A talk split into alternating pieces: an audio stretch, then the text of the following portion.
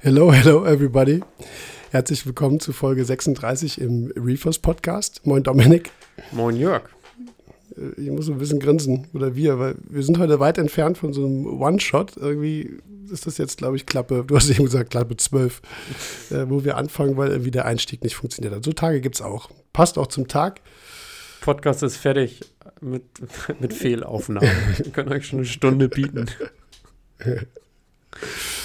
nee, heute ist, heute ist ein komischer Tag. Ich habe irgendwie, heute habe ich Kreislauf irgendwie. Ganz komisch. Wir haben aber heute ein ganz cooles Thema, das äh, ich hatte zu dir im Vorgespräch gesagt, ach komm, wir machen heute, ne, weil heute nicht so, so mein Tag ist, komm, wir machen irgendwas so ein Wohlfühlding, irgendwas Cooles, irgendwas, was man so wegreden äh, kann. Und dabei hilft uns heute der Wolfgang, der uns ähm, Sprachnachrichten geschickt hat. Ich glaube, wir haben drei von ihm, wobei zwei werden wir von ihm heute be bearbeiten. Und das Thema, was er in seiner Sprachnachricht, äh, für die wir uns jetzt schon bedanken, ähm, das, äh, das ist ein cooles Thema, was wir bisher noch nicht hatten, was aber auch jeden Meerwasser-Aquarianer interessieren muss, weil es geht um Meersalz. Hatten wir so als Thema auch noch nicht. Immer mal zwischendurch ein bisschen angeschnitten, kurze Empfehlungen ausgesprochen, aber nie tiefer drauf eingegangen. Nicht in dem mhm. Sinne, wie wir es heute vorhaben. Ja. Wir hatten überlegt, ich fange jeden Satz am Anfang mit wir an, dafür entschuldige ich mich auch, mir ist das mal aufgefallen. Das nervt mich tierisch. Das sind immer so diese, diese, diese Dinge, die du irgendwie so rauskriegen musst irgendwann. Nee, also ich fange nochmal mit wir an. Äh, wir hatten ja in der letzten Folge die Nachricht vom Sascha zu der Blauphase. Da gab es auf Facebook nochmal eine Rückfrage. Ähm, die hatte ich da beantwortet, da, da, will ich gar nicht drauf eingehen. Die, äh, die Thematik war aber eigentlich für heute so, dass wir sagten, komm, wir, wir machen auch was über Korallenfarben. Das ist ein Thema, was wir in unseren Notizen so drinstehen haben. Wir haben so eine, äh, in den Notizen so eine, so eine Sparte mit Podcast-Themen wenn uns mal wirklich nichts einfällt, dann äh, greifen wir darauf zurück. Das hätte, finde ich, so ganz gut gepasst. Aber mit der, mit der, und wir wollten eine Sprachnachricht von euch reinschieben und da kam, wie gesagt, die vom Wolfgang oder die beiden vom Wolfgang zum gleichen Thema. Das war so eine Ergänzungsnachricht, die er dann nochmal geschickt hat. Ähm, als wir im Vorgespräch Dominik gequatscht haben, da fiel uns so viel ein, dass wir sagten, komm, wir hauen heute nur, nur das raus als eine Folge. Das wird auch, glaube ich, zeitlich gut hinhauen. Heute wird salzig, würde meine Frau sich freuen. Es ist alles mit Salz. Aber das ist jetzt vielleicht so ein bisschen der Spoiler. Wenn wir wirklich die ganze Zeit über Salz quatschen heute, dann gibt's äh, de, der Spoiler ist dann eine der nächsten Folge wird Korallenfarbe werden. Ja. Uh, ja, definitiv. da habe ich jetzt was rausgehauen. ja. Das schien mir nicht so auf die lange Bank. Ich hatte auch überlegt, uh, unabhängig jetzt mit dir darüber zu sprechen, ob wir das uh, große Kapitel Licht doch jetzt wirklich nach und nach uh, angehen. Und wenn wir jetzt über Korallenfarben sprechen, wäre das auch wieder ein guter Einstieg. Ja, das wird gut um, passen, denke ich auch. Genau. Aber wie gesagt, heute hilft uns der Wolfgang mit seiner Sprachnachricht. Die ist auch schon äh, nur was älter, die ist aus dem August. Die lasse ich jetzt mal einspielen, dann wisst ihr auf jeden Fall schon mal, um was es geht. Dann quatschen wir erstmal noch mal kurz drüber und dann gibt es noch eine Ergänzung. Die Frage ist spezifisch, aber wie wir, wie wir es ja eigentlich meistens machen, äh, wir erweitern die so um die ein oder andere inhaltliche Struktur, dass sich da ein schönes Bild ergibt. So, ich lasse die mal reinspielen. Servus, hier ist der Wolfgang aus Bayern. Vorweg, dieser Podcast ist Werbung und euch beiden ein großes Lob für eure Arbeit. Meine Frage bezieht sich auf Salz. Wir können heute mit ICP alles messen und trotzdem werden die Inhaltsstoffe, Spurenelemente, Spurenmetalle nicht auf den Salzmischungen ausreichend deklariert. Als Beispiel, wenn ich mit einem hohen Zinkwert kämpfe, könnte es durchaus sein, dass ich mich mit einem bestimmten Salz oder einem anderen Salz meinen Zinkwert noch weiter erhöhe. Und das ist enttäuschend. Vielleicht könnt ihr mir dazu eine Auskunft geben, warum die Hersteller nicht die gesamte Inhaltsstoffe angeben. Vielen Dank im Voraus und viele Grüße in den hohen Norden. Wolfgang, herzlichen Dank für deine Frage. Ja, vielen Dank. Auch aus meiner Seite, von meiner Seite, aus meiner Richtung, wo ich sage, zu spät. Und auch für den Hinweis auf Werbung. Großartig. Gut gelaufen. Ganz ja. klasse. Können wir schon hier so Hat einmal sich super eingebürgert, finde ich. Jetzt, ja, jetzt können wir frei reden. Ähm, ist dir, was ist, was sind so die, die, die Schlagworte, ich, ich frage dich jetzt mal so, was sind die Schlagworte, die dir jetzt so aufgefallen sind? Wenn du die bewusst so hörst, das, ich habe so zwei, drei Wörter mir gerade versucht einzuprägen, wo ich dachte, so, da müsste man erstmal, die müsste man erstmal definieren. Ist dir da was aufgefallen? Was meinst du jetzt? Ich, also mir ist aufgefallen, dass er sagt, dass die, dass die Elemente teilweise nicht deklariert sind. Ja, so, ich sag so, so Schlagworte, die er, ähm, die er benutzt. Äh, okay, das ist, okay, ist ja blöd. Dir geht was durch den Kopf, was bei mir noch nicht drin ist. Erzähl. Ja, also, also Schlagworte meine ich zum Beispiel ausreichend deklariert. Ja, okay. Was ist, was ist denn ausreichend? Ja, also weißt du, was ich meine? Ja, ich das weiß ist schon mal eine, Das ist schon mal eine Schwierigkeit. Ich finde die Frage von Wolfgang, also wie gesagt, Wolfgang super, kein ich Thema. Ich finde die auch gut. Und das ist auch eine, die garantiert jeden irgendwie schon mal irgendwie betroffen hat. Jeder hat sich mhm. darüber schon mal Gedanken gemacht, schätze ich mal. Früher oder später zumindest. Aber es sind so Details. Details, die mir jetzt so einfallen, wo ich für mich jetzt schon das Gefühl habe, ich bin ja auch Hersteller, zwar ich mache kein Salz, können ich vielleicht können wir auch drüber quatschen, warum ich das nicht mache. Haben wir, glaube ich, sogar schon mal. Also haben wir auch schon mal so kurz angeschnitten, aber können wir auch wiederholen, macht ja nichts. Ich, ich bin so ein bisschen über diesem Thema so, ich schwapp so hin und her zwischen, ich will keinem, also es gibt Hersteller, oder Vertreiber, ich nenne es mal bewusst auch Vertreiber, ähm, die, die, die, nehmen das vielleicht so ein bisschen lapidar und äh, da ist dann vielleicht auch so nicht das hundertprozentige Engagement da, ein super perfektes Salz zu machen. Ähm, da will ich nicht zu sehr drauf rumhacken. Gleichzeitig möchte ich äh, eben halt auch so den, den einen oder anderen Hersteller so ein bisschen in Schutz nehmen. Das ist schwierig, dieses Thema, das kann ich jetzt schon mal sagen. Äh, Gerade wenn wir jetzt mit, mit einer Analytik kommen, wo wir an der einen oder anderen Stelle schon mal gesagt haben, ist eh schwierig, je nach Kalibration, wie die Werte nachher bei einer Probe, bei derselben Probe, bei drei Laboren aussehen.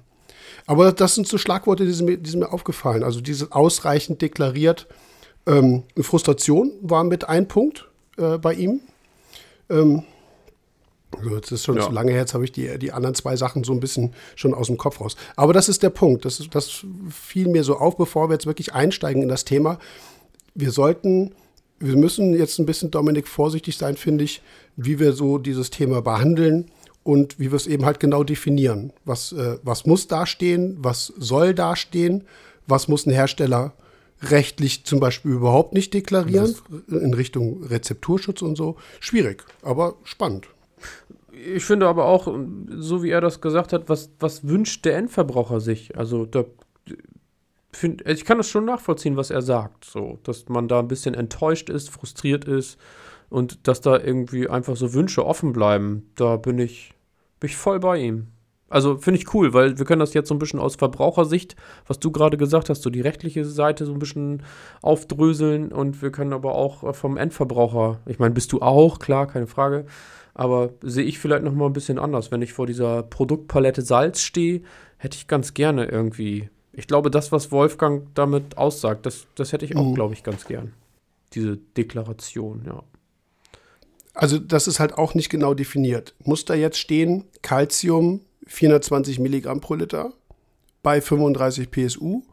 Oder reicht es, wenn da drauf steht, enthält Calcium? Oder reicht es, wenn, wenn, ähm, wenn da steht, irgendwie enthält, enthält alle Elemente des natürlichen Meerwassers?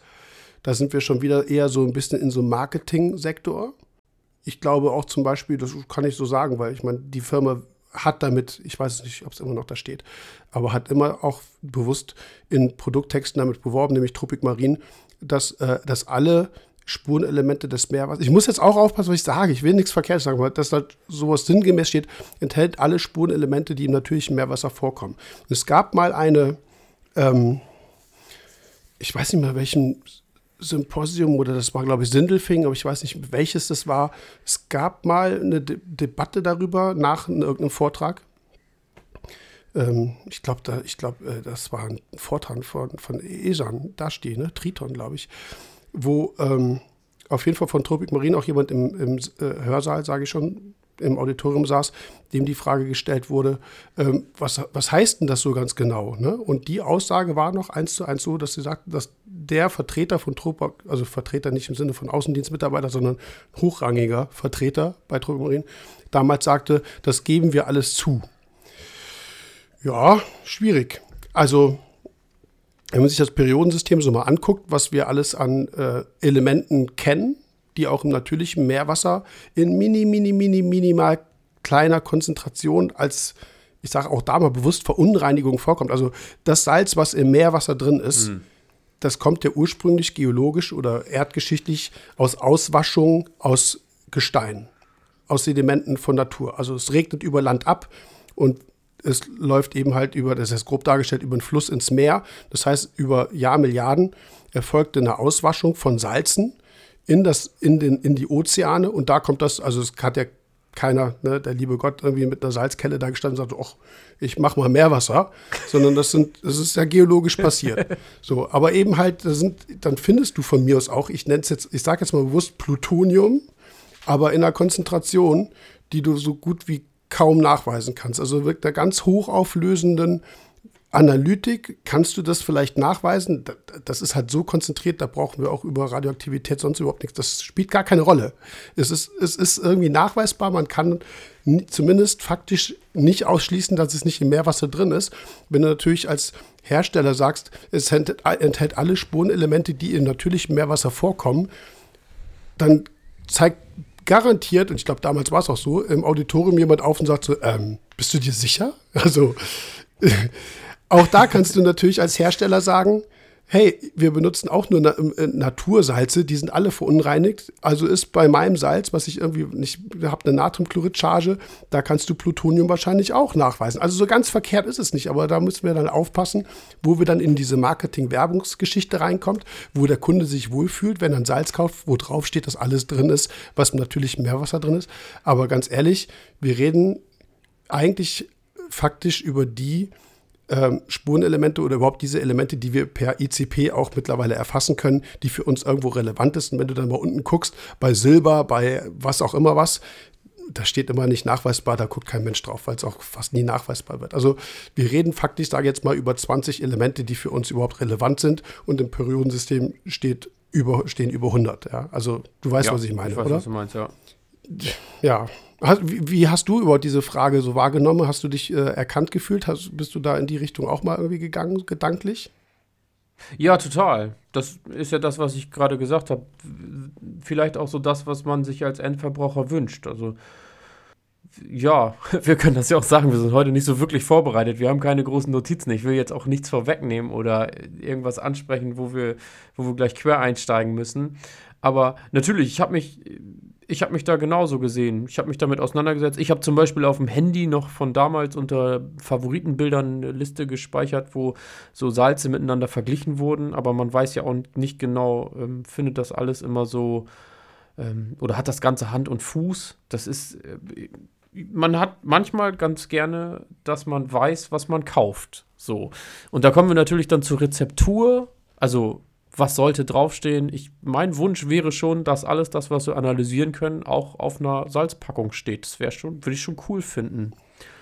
Ja. Also ja, ich habe mich da wieder gesehen, definitiv, auf jeden Fall. Also was mhm. mittlerweile auch einige Hersteller machen, also Salzhersteller äh, oder Vertreiber, dass sie ähm, für bestimmte Chargen an Salzen, die produziert sind, auf deren Webseite dann zum Beispiel auch Analysen, ICP-Analysen raushauen. Ich sage zum Beispiel, ATI macht das, Fauna Marin macht das, wie auch immer. Also gerade die Labore, die auch Salz im, äh, selber im Programm haben, die checken das ja eh sowieso durch. Und das gibt es ja seit der ICP-Generation äh, mittlerweile auch schon. Ich finde, das ist irgendwas, was ähm, vielleicht doch so ein bisschen versteckt ist. Cool wäre es zum Beispiel, ist die Frage, ob das nachher einer macht, dass du das zu, zum Beispiel den Link zu dieser Analyse gleich als Barcode auf dem Etikett drauf hast. Du musst sozusagen jedes, für das ne, musst du halt per Aufkleber machen, weil wenn du deine Etikettencharge machst, dann druckst du irgendwie, keine Ahnung, 1000 Stück oder 10.000, je nachdem, wie viele du verkaufst. Und dann kannst du ja nicht immer mit dem gleichen Barcode arbeiten.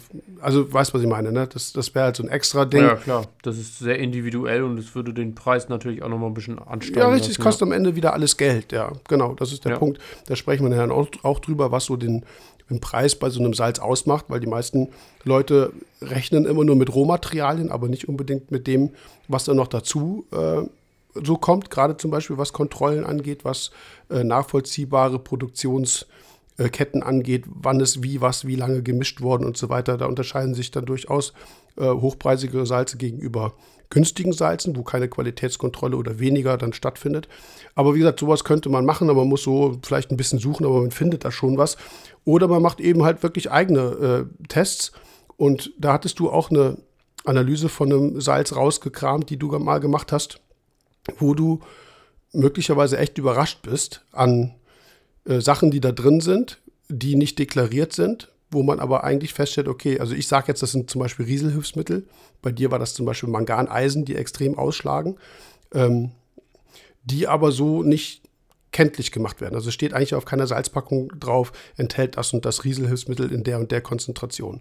Dazu ist auch niemand rechtlich verpflichtet und deswegen wird es tatsächlich auch nicht, nicht gemacht. Und ich finde, der Aufklärungspunkt oder Aufklärungsbereich, den wir seit der ICPs bei, bei frischem Meerwasser machen müssen, immer zu sagen, hier, Mangan ist, liegt nicht bei 150, also Mangan ist da drin, ja, in einer organischen Verbindung, die auch relativ schnell abgeschäumt oder durch Kohle gebunden werden kann, die aber nicht bioverfügbar ist. Da schlägt Mangan auf 150 Mikrogramm pro Liter aus. Da hatten, das hatte ich auch schon mal, glaube ich, gesagt, da gab es auch schon mal einen Kunde, der deswegen 100% Wasserwechsel gemacht hat, weil er dachte, boah, das kann ich ja nicht benutzen.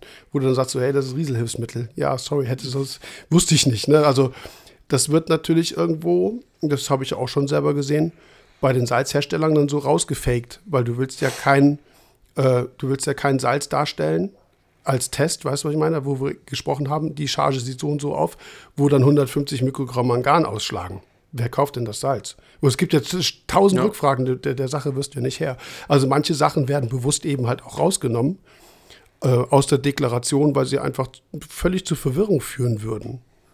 So ganz ehrlich, das finde ich dann auch okay. Aber wenn du die Salzcharge selber mal misst, dann kommen dann eben Ausschläge bei Mangan oder Eisen, wo du denkst, so, was, was stimmt denn jetzt hier nicht? Das ist ja abseits, das steht ja nirgendwo drauf. Ja, schwierig. Nee, und ja, finde ich auch. Dann machst du es. Also, ne, jeder, der sich mal die Mühe gemacht hat, sein Salz zu analysieren und das frisch angesetzt hat, was du gerade gesagt hast, du Rieselhilfsmittel drin und was passiert natürlich in der ICP? Du kriegst da irgendwie, weiß ich nicht, eine rote Ampel oder ein Pfeil oder irgendwas, was natürlich äh, dem nicht entspricht. Da haben wir auch schon mal drüber gesprochen oder zumindest angekratzt, dass man dann sagt, so, äh, bei mir stimmt was mit der Analyse nicht, weil da ist ja was rot. Mhm. So, ne, und das führt absolut zur Verwirrung, finde ich auch, ja. Was, du sagtest eben, du findest es als Endverbraucher auch wünschenswert, dass bestimmte Sachen draufstehen. Was wäre das denn für dich jetzt ganz individuell? Was sollte auf einer Meersalzverpackung für dich draufstehen? Also gerne die Konzentration bei, beim Mischungsverhältnis. äh, Die dürfen von mir aus auch gerne abweichen. Ne? Also ich bin da jetzt nicht festgenagelt, weil ich finde, das ist auch bei der ICP, da haben wir ja auch schon ein paar Mal drüber gesprochen, oder auch bei dem Test zu Hause. Ähm, aber ich hätte ganz gerne Mengenangaben bei, bei eben verhältnismäßigen Mischungen. Sei es jetzt, ich sage jetzt mal einfach, ich hau jetzt einfach mal was raus. 39 Gramm pro Liter ergeben eine, also äh, 35 PSU und dann habt ihr, keine Ahnung, 60 Mikrogramm Jod als Beispiel. Und dann eben gerne das aufgelistet, was wir gängig in der ECP haben. Da würde ich mich sehr darüber freuen. Und es darf von mir auch, von mir aus gerne auch äh, sein, dass, dass die Angaben dann sind ähm, bei circa 37 bis 40 Gramm Mischungsverhältnis. Kommt circa das und das raus, dass ich weiß, in welcher Richtung ich mich bewege. Ne? Wenn da dann vielleicht draufsteht, hat man eine Carbonathärte von 7,4 bis 7,7. Als Beispiel. So. Ne? Also da hätte ich jetzt zum Beispiel gar keine Bauchschmerz mit, wenn man da sagt, okay, man hat da eine grobe Abweichung, aber ich weiß, ich bin auf jeden Fall zum Beispiel irgendwo im KH-Bereich 7,5 und nicht bei 9 oder 12. So, Mhm. dass man, dass man da eine grobe Richtung hat. Oder ne, bei Jod, wenn ich da weiß, ich bin eher bei 60 als bei vielleicht ähm, 40 oder 30 oder 90 oder 100 oder so. Also, das würde ich schon cool finden, wenn es da ein paar, paar Sachen gibt. Also natürlich im Idealfall alles das, was wir mit der ECP auch so erfassen. Das wäre einfach klar und das wäre wär super. Äh, vielleicht auch sogar mit der Erklärung dahinter. Das wäre natürlich das, das wäre der Idealfall, ne? dass wenn man sagt, hey, passen wir auf, der Endkunde macht eine ICP, Mangan könnte ausschlagen, ist ein Rieselhilfsmittel und dann vielleicht noch eine Erklärung dahinter, dass man sagt, äh, wenn sie nach vier Wochen nochmal testen, wird, wird, da kein Ausschlag mehr vorhanden sein oder, mhm. oder, oder. Ja, das würde ich, das wäre wär richtig cool. Ich, ähm, das wäre so Endstadium. Hm. Ja, dann denken wir das Endstadium mal durch. So, ich ähm, würde dich jetzt mal bitten, dich in die Rolle des Vertreibers respektive Herstellers. Also ich, sorry, ganz ehrlich, das müssen wir jetzt so mal sagen. Es gibt, äh, es gibt Firmen, die Meersalz tatsächlich selber herstellen, selber mischen. Und es gibt Firmen, die bei solchen Firmen zukaufen. So, und es gibt deutlich, ja. deutlich, deutlich mehr Vertreiber als Hersteller in Deutschland. Das, ich glaube, das ja? ist aber auch, also unter Sogar den in, ja? Aquarianern, die lange oder intensiv dabei sind, ich, das, das wissen einige von denen, die sich da intensiv mit auseinandersetzen, die wissen, dass es da wahrscheinlich den einen oder anderen, also, ja, was du sagst, eine Handvoll Hersteller gibt und es gibt viele Leute, die da eben zukaufen und sich das da mischen lassen. Genau, ist, so. Also und das habe ich auch schon oft gehört und auch schon oft besprochen. Ja. Genau. Du kannst eine, eine bestehende Meersalzrezeptur von einer Firma eins zu eins übernehmen. Das, das geht muss man sich eben ja. halt absprechen, so was kostet das, tralala, gut, das sind aber ja dann Einkaufsverhandlungen. Du kannst natürlich dann auch noch vielleicht sagen, ja, die Basis ist gut, in der Hauptzusammensetzung nehme ich, ich möchte aber bei den Spurmetallen ein bisschen was hier haben, da haben, was auch immer. Also auch das geht. Also ja. nur weil eine Firma zukauft, heißt nicht, da heißt das, das nicht automatisch. Nicht ändern. Richtig, dass sie keinen Einfluss mehr auf die Rezeptur haben. Es gibt aber beides. Es gibt auch einfach Salze, die sind dreifach auf dem Markt, ohne jetzt Namen zu nennen in einer anderen Verpackung von einer anderen Firma mit einem anderen Marketing, anderen Produkttext, aber das Zeug drin ist identisch. Ja. Ne? So, aber wie gesagt, das wollte ich nur mal kurz erklären, weil ich immer sage Hersteller, Schrägstrich, Vertreiber. Ich würde dich ja. ganz gerne mal, wir würden so ein Rollenspiel machen. ich, ich bin jetzt der Endkunde und, und stell dir. Ach, du bist der Endkunde, hm? ja. Ja, ja, wir drehen es jetzt mal um. Also du bist jetzt der, ja. du hast jetzt ein Meersalz, du, ist mir völlig egal. Du kannst jetzt für dich selber überlegen, ob du es selbst herstellst oder zugekauft hast. Und ich bin jetzt der Endkunde, der dir mit einer Problematik um die Ecke kommt, wie zum Beispiel der Wolfgang. Wollen wir es mal machen? Ja. Ist jetzt Freestyle. Ja. Weil wir haben ja nichts. Ja, ja, ich finde, das, das Thema bin, lebt bin aber auch. Gespannt.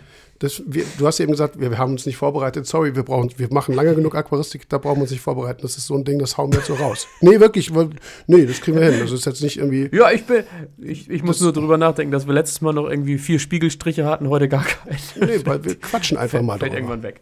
Ja, wir, ja, wir quatschen mal. Alles gut. So, also du hast Meersalz auf dem Markt und ähm, ja. was ich jetzt auch noch mache, ich spiele jetzt die zweite Nachricht von Wolfgang ein und dann Aha, diskutieren okay, wir das mal durch. Ja. Ah, toll, ne? Pass auf. Warte, muss ja. ich kurz suchen. Jetzt kommt Wolfgang als Nachtrag Teil 2. Ja, hallo Jörg, vielen Dank, dass ihr mich mit in den Podcast aufnehmen wollt mit der Frage über Salz. Ich will einfach noch eine, eine Information nachschieben, die jetzt nicht unbedingt äh, in meinem Podcast Ansprache sein muss. Äh, als ich mein Becken gestartet habe, im Mai zur besten Corona-Zeit, äh, musste ich leider ein mir damals unbekanntes Salz bei meinem Händler nehmen. Es gab nichts anderes. Ähm, mit dem Wissen, dass es eigentlich ein gutes Salz war, in vielen Empfehlungen äh, auf den Social Media wird es ja empfohlen. Ähm, okay, äh, wie ich dann die 1400 Liter netto dann äh, zum Laufen gebracht hatte, äh, fiel ich aus allen Wolken, als ich die Carbonathärte gemessen habe. Die war nämlich bei 12,5. Äh, die ICP vom vierten Tag der Einlaufphase liegt jetzt gerade vor mir. Da war er noch genau bei 10 äh, dkh und äh, einen Tag später fuhr ich schon zum Korallenhändler hier äh, in der Nähe, äh, um die ersten, den Erstbesatz der Korallen zu kaufen. Ganz komisch. Ich habe jetzt eben nochmal geschaut, KH9 angegeben äh, und das ist einfach, finde ich, eine Katastrophe. Äh, vielleicht kannst du diese Information auch weiterverwenden für euren Podcast irgendwann mal. Grüße bis dahin und tschüss. So. Herr Regeln. Ich bin jetzt, ich bin jetzt schon gespannt, was kommt, ey. Nee, ich bin jetzt mal der Wolfgang, ganz ehrlich. So, und ich Du- konfrontiere ja, dich jetzt damit. Äh, von mir aus, wir gehen jetzt mal den Handelsweg. Du bist jetzt erstmal, du, du, machst, du machst heute beides. Du bist einmal Händler, einmal Hersteller. Du bist, fühle dich jetzt mal als Händler. Der Kunde kommt, Ja. halbwegs entzürnt, weil der Wolfgang ja auch zu Recht sagte: Hier, ich habe hier meinen Ablauf in der Startphase. Ich will am Tag 4, Tag 5 Korallen kaufen. Ich habe gerade eine KH von 12. Wie reagierst du jetzt? Was würdest du sagen? Naja, im Optimalfall hätte ich ja sogar eine, eine ICP, die ich ihm mitliefern kann und sagen könnte, Mensch, also im Optimalfall hast du im Eimer gemessen, bevor du das Becken befüllt hast. Eine ICP kommt, kommt aus dem Aquarium, ja. Ja, und er sagte auch danach, sagt er noch, danach sagt er auch noch mal 10, sei noch mal abgesackt, ne? Hey, wir sind jetzt im Rollenspiel, wir sind mittendrin, Dominik, ne? Also, wie reagierst du jetzt? Ja, ha, hast du mich schon, ja, klar. Du, du hast du doch als Händler, dann sagen? weil- sagst Ja, doch jetzt schon, okay, Tag ist scheiße. Schon die Schlinge um den Hals, ja, ja, genau. So. Ja. Also und dann auch die- noch ein Kunde mit 1400 Liter. Klar, 1 zu 0 für dich. So. Nee, der, jetzt, jetzt wie weitergedacht. Die meisten Händler sagen, hey, sorry, ich verkaufe das jetzt nur, ne, wende dich bitte an Hersteller oder wie auch immer. Äh, von mir aus bist du super kulant, machst irgendwas. Aber ne, ich sag mal, das Kind ist ja, also erstmal ist eine KH von 12 nicht kritisch, die fällt halt Calcium aus, aber da geht es ja wieder um, um Details, die die Aquarienpraxis betreffen. Ob das jetzt relevant ist oder nicht, spielt jetzt erstmal keine Rolle. Auf der Verpackung steht 9 und äh, gemessen hat der Wolfgang 12,5. So, die, was würdest du als Händler noch sagen? Haben sie richtig gemessen?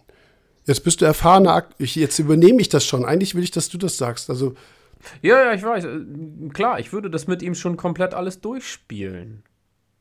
Also du gehst ja dann auf einmal, äh, und jetzt kommen wir auf diese, kommen wir auf den Beratungspodcast und schon bist du als Händler in der Beratung. Nee, war ich der Händler oder war ich der du Salzhersteller? bist jetzt erstmal noch der Händler. Äh, Wenn ich der Händler bin, ja, dann würde ich natürlich voll in die Beratung gehen und erstmal alles mit ihm Step by Step durchgehen, was er denn gemacht hat. Würde natürlich sagen, er möge auch ganz gerne vielleicht mal eine Wasserprobe mitbringen, dann können wir das mal gegenmessen, gucken, wie, wie schlägt sein Test aus, wie schlägt mein Test aus. Und dann sind wir eigentlich bei, ähm, ja, wir suchen so ein bisschen, ich will, will das jetzt nicht übertreiben, Nadel im Heuhaufen wäre, wäre ein bisschen übertrieben, aber zumindest, dass man mal eine Fehleranalyse betreibt und guckt, Genau. äh, liegt der überhaupt beim Salz, der Fehler. Ich finde, die, ähm, das wäre eine, gute Vorhergehens Vorangehensweise, wo du aber auch schon aufpasst, also aus eigener Erfahrung sage ich das jetzt als ehemaliger Händler oder von mir aus als Hersteller, es ist ein Fingerspitzengefühl, wie du es formulierst. Du hast irgendwie schon, äh, schon weiß ich nicht, 200.000 Mal die, das ist jetzt übertrieben, die KH gemessen und das Erste, was der Händler dich, zu dir sagt, da haben sie falsch gemessen. Da hast du doch gleich eine Krawatte. Weißt du, was ich meine? Du Ja, bist, klar, du bist schon in Rage, weil du, weil du offensichtlich ein Produkt gekauft hast, wo was deklariert ist, was nicht eingehalten werden wird, nach deiner eigenen Messung. Und das Erste, was passiert ist, du wirst selber in Frage gestellt. Das ist so ein Punkt, Deine Kompetenz, ja. ganz genau. So, wenn du beim Einsteiger, der würde dann sofort sagen, ja, ja stimmt, kann sein, aber das weißt du ja als, als Händler dann nicht unbedingt. Also ich finde, der Händler hat da auch dieses gewisse Fingerspitzengefühl und ich würde allerdings auch sagen, pass auf, als, ja, erstmal Suche, erstmal ruhig, gucken mal, ich brauche definitiv das Salz, hast eine Probe dabei, idealerweise als erfahrener Aquarianer hast du das tatsächlich dabei, weil du ja Petto, klar. Genau. Ja. Sagst du, hier, das ist das Salz. Dann machen wir jetzt, setzen wir jetzt mal irgendwie 35 PSU an, ein Liter und dann messen wir hier mal durch, so wie du es gesagt hast. Und jetzt kommt der nächste Punkt. Ähm, als Händler bist du jetzt erstmal raus, weil du sagst ja, sorry, ich habe es dir verkauft, nach bestem Wissen und Gewissen, aber ist ja nicht mein Produkt. So, jetzt bist du der Hersteller. Was machst du als Hersteller, wenn, wenn du eine E-Mail bekommst oder einen Anruf bekommst mit dem gleichen Kunden wie jetzt der Wolfgang? Was stellst du ihm die gleichen Fragen wahrscheinlich? Ja, Hersteller ist ja nochmal wieder eine ganz andere Geschichte. Wahrscheinlich würde ich auf den Händler verweisen. Ja, da geht's dann los. Ja, ja, weil, das ist ja so ein Weil der Händler hat ja nur in Teufelskreis, Verkehr ne? gebracht. Der Händler hat ja überhaupt keine Aktien daran, wie das her, hergestellt wurde. Da bist du ja beim Ja, Hersteller. richtig. Ne? So. Ja. Auch, auch das ist, das ist ein gutes Beispiel, weil auch, das ist das, das der ist- nächste Punkt, wo du als Endkunde, die, wo, deine Schlagader plötzlich dick wird, weil du denkst so. Ja. was? Ich soll, was soll denn der Händler? Der, schickt, der Händler schickt mich zu dir, weißt du, dann fühlst du dich gleich nicht aufgehoben. Also Ja.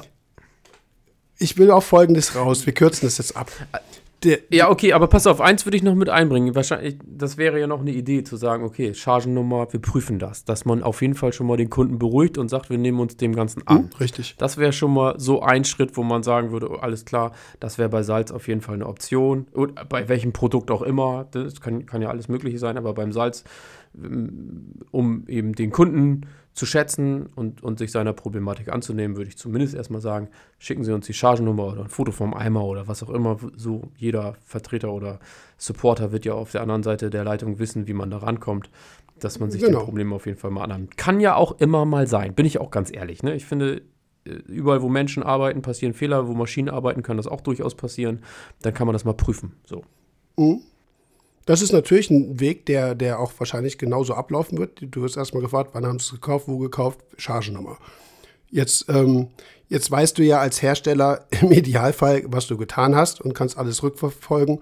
Und dann ist die Frage, bist du jetzt kulant oder nicht? Schickst du dir jetzt einen neuen Eimer Salz? Sorry, Wolfgang hat 1400 Liter, da kommst du mit einem Pott schon mal nicht hin. Also, wie ersetzt du ihm das? Bist du, musst du ihm überhaupt was ersetzen? Worauf ich hinaus will, der, die Krux an der Sache ist, das, was auf dem Behälter steht. Nämlich diese KH, was hat der Wolfgang gesagt, steht da drauf? 8 oder Neun, 9? glaub ich. 9. Und du misst 12,5. Würde das nicht da stehen, gäbe es keine Diskussion.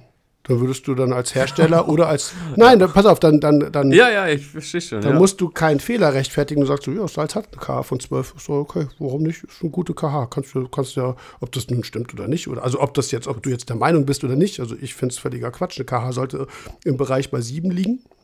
Aber die, die, die Problematik geht damit los, dass auf dem Produkt was draufsteht, was nachher, aus welchen Gründen auch immer, darüber sprechen wir auch noch im Laufe des Podcasts, ist ja wichtig, aber äh, es kann nicht eingehalten werden, aus welchen Gründen auch immer, und es kommt zu dieser Diskrepanz und damit kannst du jemanden festnageln. Da könntest du, könnte der Wolfgang wirklich, ich sage, das, ich weiß nicht welche, also hatte ich auch noch nie, aber äh, rechtlich von mir aus alle möglichen Wege einschlagen, um nachher drei neue Eimer Salz zu bekommen. Aber wie gesagt, das, das Kind liegt, also du hast ja Wasser schon im Becken drin.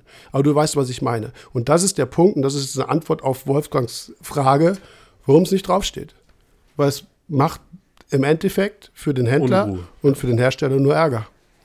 Ja. Was du nicht deklarierst, kann dich keiner. Brauchst du nicht rechtfertigen. Ganz genau. Ja. So. Also wie gesagt, ich hatte versucht, das oder ich fand dieses Rollenspiel so mal ganz, weil wir wir wir ich habe immer die Herstellerposition, du hast zum Beispiel diese Endkundenposition.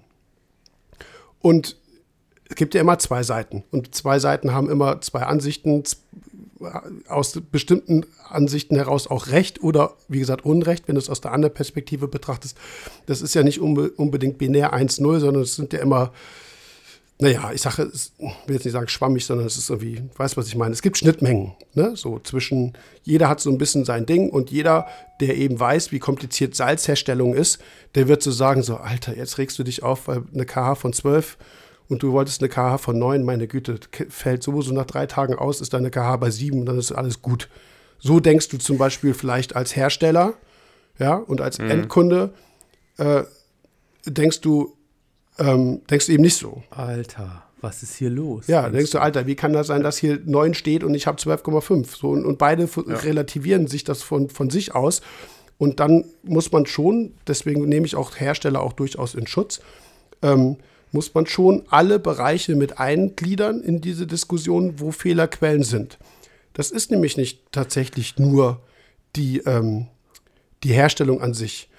Wie lange hat der Händler das auf Lager? Ist das jetzt ein Salz, was seit drei Jahren schon irgendwo im Lager steht, wo du Entmischungseffekte hast? Da kommen wir gleich drauf zu sprechen. Zum Beispiel, ähm, hat, der, hat der wirklich die KH richtig gemessen? Hat, ist da ein Fehler vom Endkunden? Also das sind alles so verschiedene Dinge, die du aufbereiten musst. Wie ist die Fehlerquote, respektive wo ist überhaupt die Abweichung? Wie genau ist dieser Test? Wie genau ist die ICP?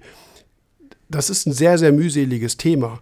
Und da finde ich schon, muss man als Endkunde auch in gewisser Weise äh, versuchen nachzuvollziehen, dass es in der Herstellung Abweichungen gibt. Es sind immer andere. Wenn ich Calciumchlorid einkaufe oder Magnesiumchlorid, ist das idealerweise immer die gleiche Qualität. Ja, ist, aber es sind immer andere Chargen. Es kann immer sein, dass in der Produktion von zum Beispiel Calciumchlorid hier mal was drin ist, was in der nächsten Charge nicht drin ist, an Verunreinigung und so weiter. Das sind alles wechselnde Dinger und das, äh, das musst du einfach wissen. Das kriegst du auch nicht raus, tatsächlich. Wenn du wirklich 100% natürliches Meerwasser im Becken haben willst, schnapp den Kanister, fahr fahr zum Meer und hol dir Meerwasser. So, dann kannst du nachher auch keinen mehr ankacken. Aber in dem Moment, wo wir ein synthetisch hergestelltes Produkt kaufen, hast du in bestimmten Bereichen einfach Abweichungen drin. Und dann ergänzt, also, also summieren sich letzten Endes diese kleinen Fehler aus ICP-Messungen, aus eigenen Messungen, aus eigener Handhabung, Lagerung beim Händler und so weiter. Das summiert sich alles auf und dann wird der Fehler möglicherweise immer größer. Weißt du, was ich meine? So, das, ja, ja, klar. Dafür musst du schon ja. ein bisschen Respekt haben, finde ich, auch als Endkunde. Also, das ist so meine Ansicht. Weil ja, ich finde, da kommt ja auch noch, noch ein bisschen mehr zu. Das, was ich ja gerade gesagt habe. Wo habe ich gemessen? Im Eimer, im Becken? Was ist im Becken eigentlich schon passiert? Ist Dekoration drin? Welcher Bodengrund ist drin? Gab es irgendwelche Lösungen vom Gestein? Wurde mit Reefbond geklebt? Was weiß ich nicht alles, ne? Das ist ja wirklich genau. eine ziemlich schwierige Geschichte, finde ich. Wenn du, da gebe ich dir recht, also wenn du wirklich Meerwasser äh, nachmisst, dann wirklich sauberes Meerwasser im, ja. im sauberen Behälter, bevor es natürlich in Kontakt irgendwo äh, im Becken kam. Weil, wie gesagt, diese Rücklösung Ausgestaltungsmaterial, wie du es gerade gesagt hast, die passieren wirklich rasant schnell. Innerhalb von Stunden oder eben halt sogar ein, zwei Tagen, je nachdem, wie du dir Zeit lässt. Du kriegst dann immer noch, finde ich, gerade was die Hauptzusammensetzung angeht, einen, einen, guten Überblick, wie sieht das Meersalz noch so aus, aber du, es ist verunreinigt sozusagen. Du kannst dann schon ja. eigentlich nicht mehr faktisch sagen, das ist wirklich nur Salz. Also so eine Probe brauchst du dann auch, finde ich, irgendwie nicht mehr zum, zum Händler oder so bringen, sondern wenn, dann wirklich reden wir über frisch angesetztes Meerwasser, was mit äh, mit einem bestimmten Ausgangswasser, was also nachvollziehbar ist, hergestellt ja, ist. Ausgangswasser. Und, genau, damit, damit man. Ja, das ist ja der nächste Punkt. Na, kommt eins zum anderen, klar. Das habe ich jetzt eben in dieser Aufsummierung eben vergessen. Mit welchem Ausgangswasser? Ja, ich habe eine Osmoseanlage. Mhm. Ja, und dann kommt diese Frage, die ich wieder dutzendmal stelle. Wie hoch ist denn bei dir äh, Kupfer im Ausgangswasser? Keine Ahnung, ICP sagt null ne, oder nicht nachweisbar. Oder das war, ne, weil ich glaube, das hatten wir, ne? Kupfer wird ja tatsächlich ja, dann zum Beispiel bei AT gemessen. Aber nehmen wir mal, das ist ein Nitratbeispiel, dann heißt es so, in ihr Meersalz ist Nitrat. Ne, nee, nicht unbedingt. Nee. Das kann auch aus dem Ausgangswasser kommen. Also auch da ist die nächste Fehlerquelle. Es wird auf jeden Fall schwierig. Als Hersteller bist du eigentlich, ist dein Leben viel ruhiger, wenn du bestimmte Dinge nicht quantifiziert darstellst. Weil du es tatsächlich aber auch nicht, das musst du als Hersteller auch wissen, es das zu garantieren, ist wahnsinnig schwer, weil, wie gesagt, du kaufst eine nächste Charge Calciumchlorid und plötzlich schlägt dir da drin Zink aus. Als Verunreinigung war vorher nicht da. Wie, das, das kannst du nicht machen. Also da wird dann auch die Spurenelementanalytik schwierig, die auf einem Salzeimer darzustellen.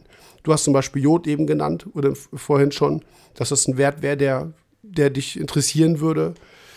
Auch da kann es eben Verunreinigungen geben. Und das ist auch in der äh, nicht so allzu langen Vergangenheit in der Meersalz, in der wirklich renommierten Meersalzsorte mal aufgekommen, dass, äh, dass der Jodgehalt nicht stimmte, weil eine Jodverunreinigung in den Ausgangssalzen drin war.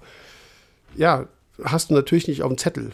Du gibst, ich sage jetzt mal 60 Mikrogramm dazu, aber dazu kommen eben halt irgendwelche Verunreinigungen, die du nicht auf dem Zettel hast, die, die chargenbedingt abwechseln können und damit kommst du in Teufelsküche, wenn du explizit sozusagen garantiert auf deinem Behälter schreibst, es sind 65 Mikrogramm Jod bei 35 PSU drin. Ja, dann kommt der, der nächste sagt, hier, ich habe aber 85. Und was machst du dann? Willst du alle Meersalzeimer austauschen?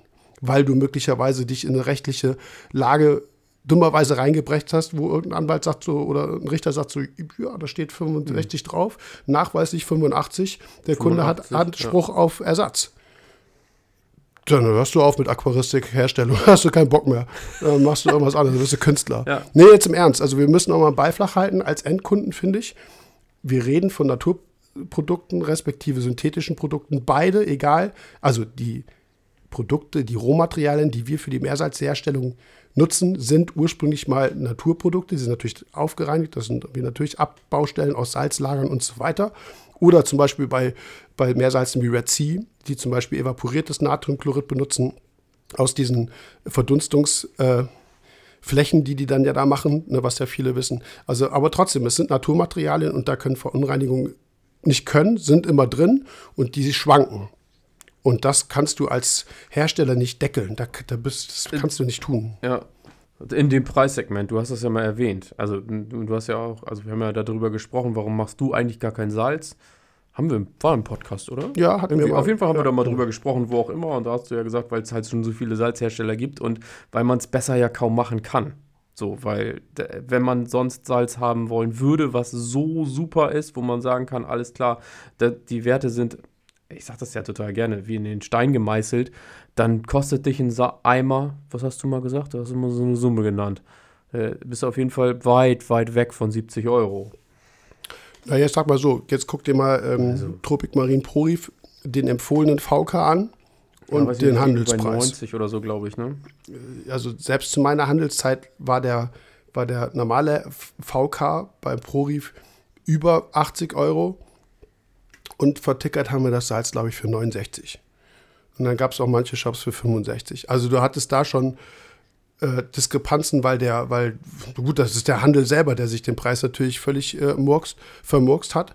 Aber ähm, da siehst du schon, also ich sage jetzt mal wirklicher äh, Handelspreis im, im, im runtergehandelten Modus sozusagen und wo Fauna Marin oder wo Tropic Marin ihre Salze eigentlich VK-mäßig ansiedeln. Äh, und da denkst du so, was, ich kaufe mir da jetzt kein Salz VK 95 Euro. Ich, ne, das hat doch früher mal 65 gekostet. Ja, aber wie gesagt, das ist, das macht der Handel. Der Handel macht, Ja, ja. ich sage jetzt mal auch bewusst, als hätte er Preise kaputt. Ist deren eigene Marge, die flöten geht, aber ähm, Preise von Salz, wie die zusammenkommen, ist schon ein bisschen komplexer. Ja. Nee, ich hatte, für mich ist der Punkt, ich könnte kein Salz rausbringen, also keine Meersalzmischung, diese klassischen Salze rausbringen, äh, die besser wären als die, die es schon gibt. Wir reden jetzt auf, im, auf dem äh, hochqualitativen Niveau, wo wir sind. Ähm, es gibt ja auch billigere Salze, können wir auch gleich drauf zu sprechen kommen. Aber dann würde es mir vor allem schwerfallen, fallen, wie soll ich denn das vermarkten? Was soll ich mir denn für einen Werbetext einfallen lassen, um meinen Salz jetzt nochmal irgendwie besser darzustellen als die anderen, die es schon? Was soll ich denn da schreiben? Ich finde das lächerlich. Also ja, es gibt bestimmt, es gibt bestimmt viele Leute, die sagen, oh, ich benutze Sangokai, also kaufe ich auch das Sangokai Salz, äh, bekomme damit eben halt ein Salz, was es von einer anderen Firma auch schon gibt oder wo vielleicht, ja, wo ich vielleicht Nuancen verändert habe, die wirst du aber praktisch überhaupt nicht merken. Also ja. Meersalzmischung ist für mich völlig un- uninteressant, weil da kann ich nichts dran besser machen. So, ich versuche meine Produkte eigentlich immer eigentlich, also ich versuche es nicht, ich entwickle die eigenständig, aber auch eben in einem Bereich, wo ich jetzt sage, dass das ist jetzt wirklich ein, ein, Systemprodukt, was, was genau abgestimmt ist, aber Meersalz wüsste ich, was soll ich da machen? Das war, das hatten wir aber schon in irgendeiner Folge mal besprochen, ja. Ja. Ähm, ja, also das wäre so mein Punkt. Wie gesagt, das ist so die Sichtweise vielleicht vor allem dann auch vom Hersteller. Du bekommst eine neue Charge. Ich sage jetzt mal wieder ganz bewusst Calciumchlorid oder von mir aus äh, was auch immer, Magnesiumsulfat. Und du bekommst ein Material geliefert, wo plötzlich eine Verunreinigung drin ist, die vorher nicht war. Ich nenne jetzt mal, der Wolfgang hat, der kam ja mit Zink. Ähm, das ist so ein gutes Beispiel. Zink ist ein ganz typisches Verunreinigungsmetall, was du in, in Salzen drin hast, in Kochsalz, in was auch immer. So, und jetzt hast du mal eine Charge, dann ist vielleicht Zink bei zwei oder drei Mikrogramm, dann hast du eine mal, die ist ein bisschen verunreinigter. Das liegt aber alles noch im Plus-Minus-Bereich von den äh, von den ähm, Referenzbereichen, die dir dein Einkauf, äh, dein Verkauf, also der Lieferant, wieder angibt. Das heißt, du kannst da nicht hingehen und sagen, so, ey, letzte Charge war ich hier bei drei Mikrogramm Zink und jetzt sind wir bei sieben. Dann sagt er, ja, gucken Sie mal ins Datenblatt, was da steht. Ne, da steht plus, minus irgendwas. So. Ja, Aber das ist ja der Punkt. So, du hast dann einmal ein ja. Salz, wo du drei, dann hast du in der nächsten Charge hast du sieben Mikrogramm drin. Das kannst du auf nicht, auf kein, du kannst auf kein Etikett schreiben, enthält sieben Mik oder fünf Mikrogramm Zink. Weil mit deiner nächsten Charge wirst du dir das zerdonnern als Hersteller. Ohne dass du das überhaupt dran ändern kannst. Das geht einfach nicht. Wie gesagt, das sind Verunreinigungen in einem, in einem Bereich Mikrogramm, wie gesagt. Das ist verdammt wenig. Und, ähm, aber der Wolfgang hat natürlich recht. Du hast eine Zinkbelastung im Becken. Dann ist die Frage, wo kommt die her? Die kann durchaus vom Salz kommen. Und wenn du mit dem Salz-Wasser-Wechsel machst, ne, dann kriegst du den Zinkgehalt nicht runter. Oder der Zinkgehalt wird immer höher, weil du vorher halt ein, in dem Bereich saubereres Salz hattest. Und jetzt hast du dann irgendwie eine neue Charge gekauft, einen neuen Salzeimer, machst Wasserwechsel, Zink geht plötzlich hoch. Ja, das passiert.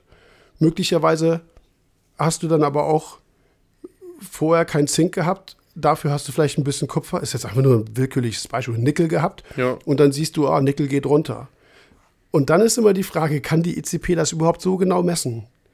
Das ist schwierig. Ne? Drei, vier, fünf, sieben Mikrogramm. Das sagst du ja, hast du ja auch schon gesagt, du schickst eine, eine, eine, eine Probe in drei, Laboren, in drei Labore und du bekommst gerade dann auch zum Beispiel im, im Spurenbereichssektor drei verschiedene Werte, die plus minus auch mal zwei, drei Mikrogramm sein können. Also wer hat denn jetzt recht? Das kannst du alles nachher nicht. Also wie gesagt, rechtlich kannst du da nirgends mit ankommen, die lachen nicht alle aus wenn ich das jetzt mal so sagen nee, darf. Ne? Also wir, haben das, wir haben das Thema ja sogar mal weitergesponnen. Ich meine, das haben wir tatsächlich noch nicht gemacht. Vielleicht mache ich das irgendwann nochmal. Ähm, ich bin mir aber sehr, sehr sicher, und es hat auch schon jemand gemacht, die gleiche Probe ins gleiche Labor schicken und kriegst zwei unterschiedliche Ergebnisse. Also haben wir auch schon drüber gesprochen. Die, die, äh, dieselbe Probe, ne? Also tatsächlich dieselbe Dies, Probe. Dieselbe, ja, ja, ja, genau. Dieselbe Probe, ja. Ähm, die gleiche wäre, ja, das ist ja auch der Punkt, ne? Die gleiche wäre ja, du setzt sozusagen irgendwie äh, dreimal hintereinander irgendwie dein Meersalz an und äh, hast dann eben nicht, das ist zwar das gleiche, aber nicht mehr dasselbe. Ja, aber gebe ich dir ja. recht. Aber ja, dann hast du irgendwie, wenn du das gleiche nimmst, dann hast du mal irgendwie 35,5 Gramm eingewogen, einmal nur 34,7 Gramm und deine Waage mhm. zeigt dir immer 35 an, weil die auch nicht so genau ist. Dann ja. hast du auch wieder deine, deine Kleinigkeiten da an Fehlern drin. Die Waage, die schon dreimal runtergefallen ja, ist. Wo ja. du dir nicht gewahr bist drüber, ne? So. Ja, ja. ich, ich finde es schwierig. Was sind so typische ähm, Fehler, die passieren können? Ich hatte eben schon das mit der Lagerung angesprochen, mit, mit Entmischung. Ich, ähm, das passiert tatsächlich.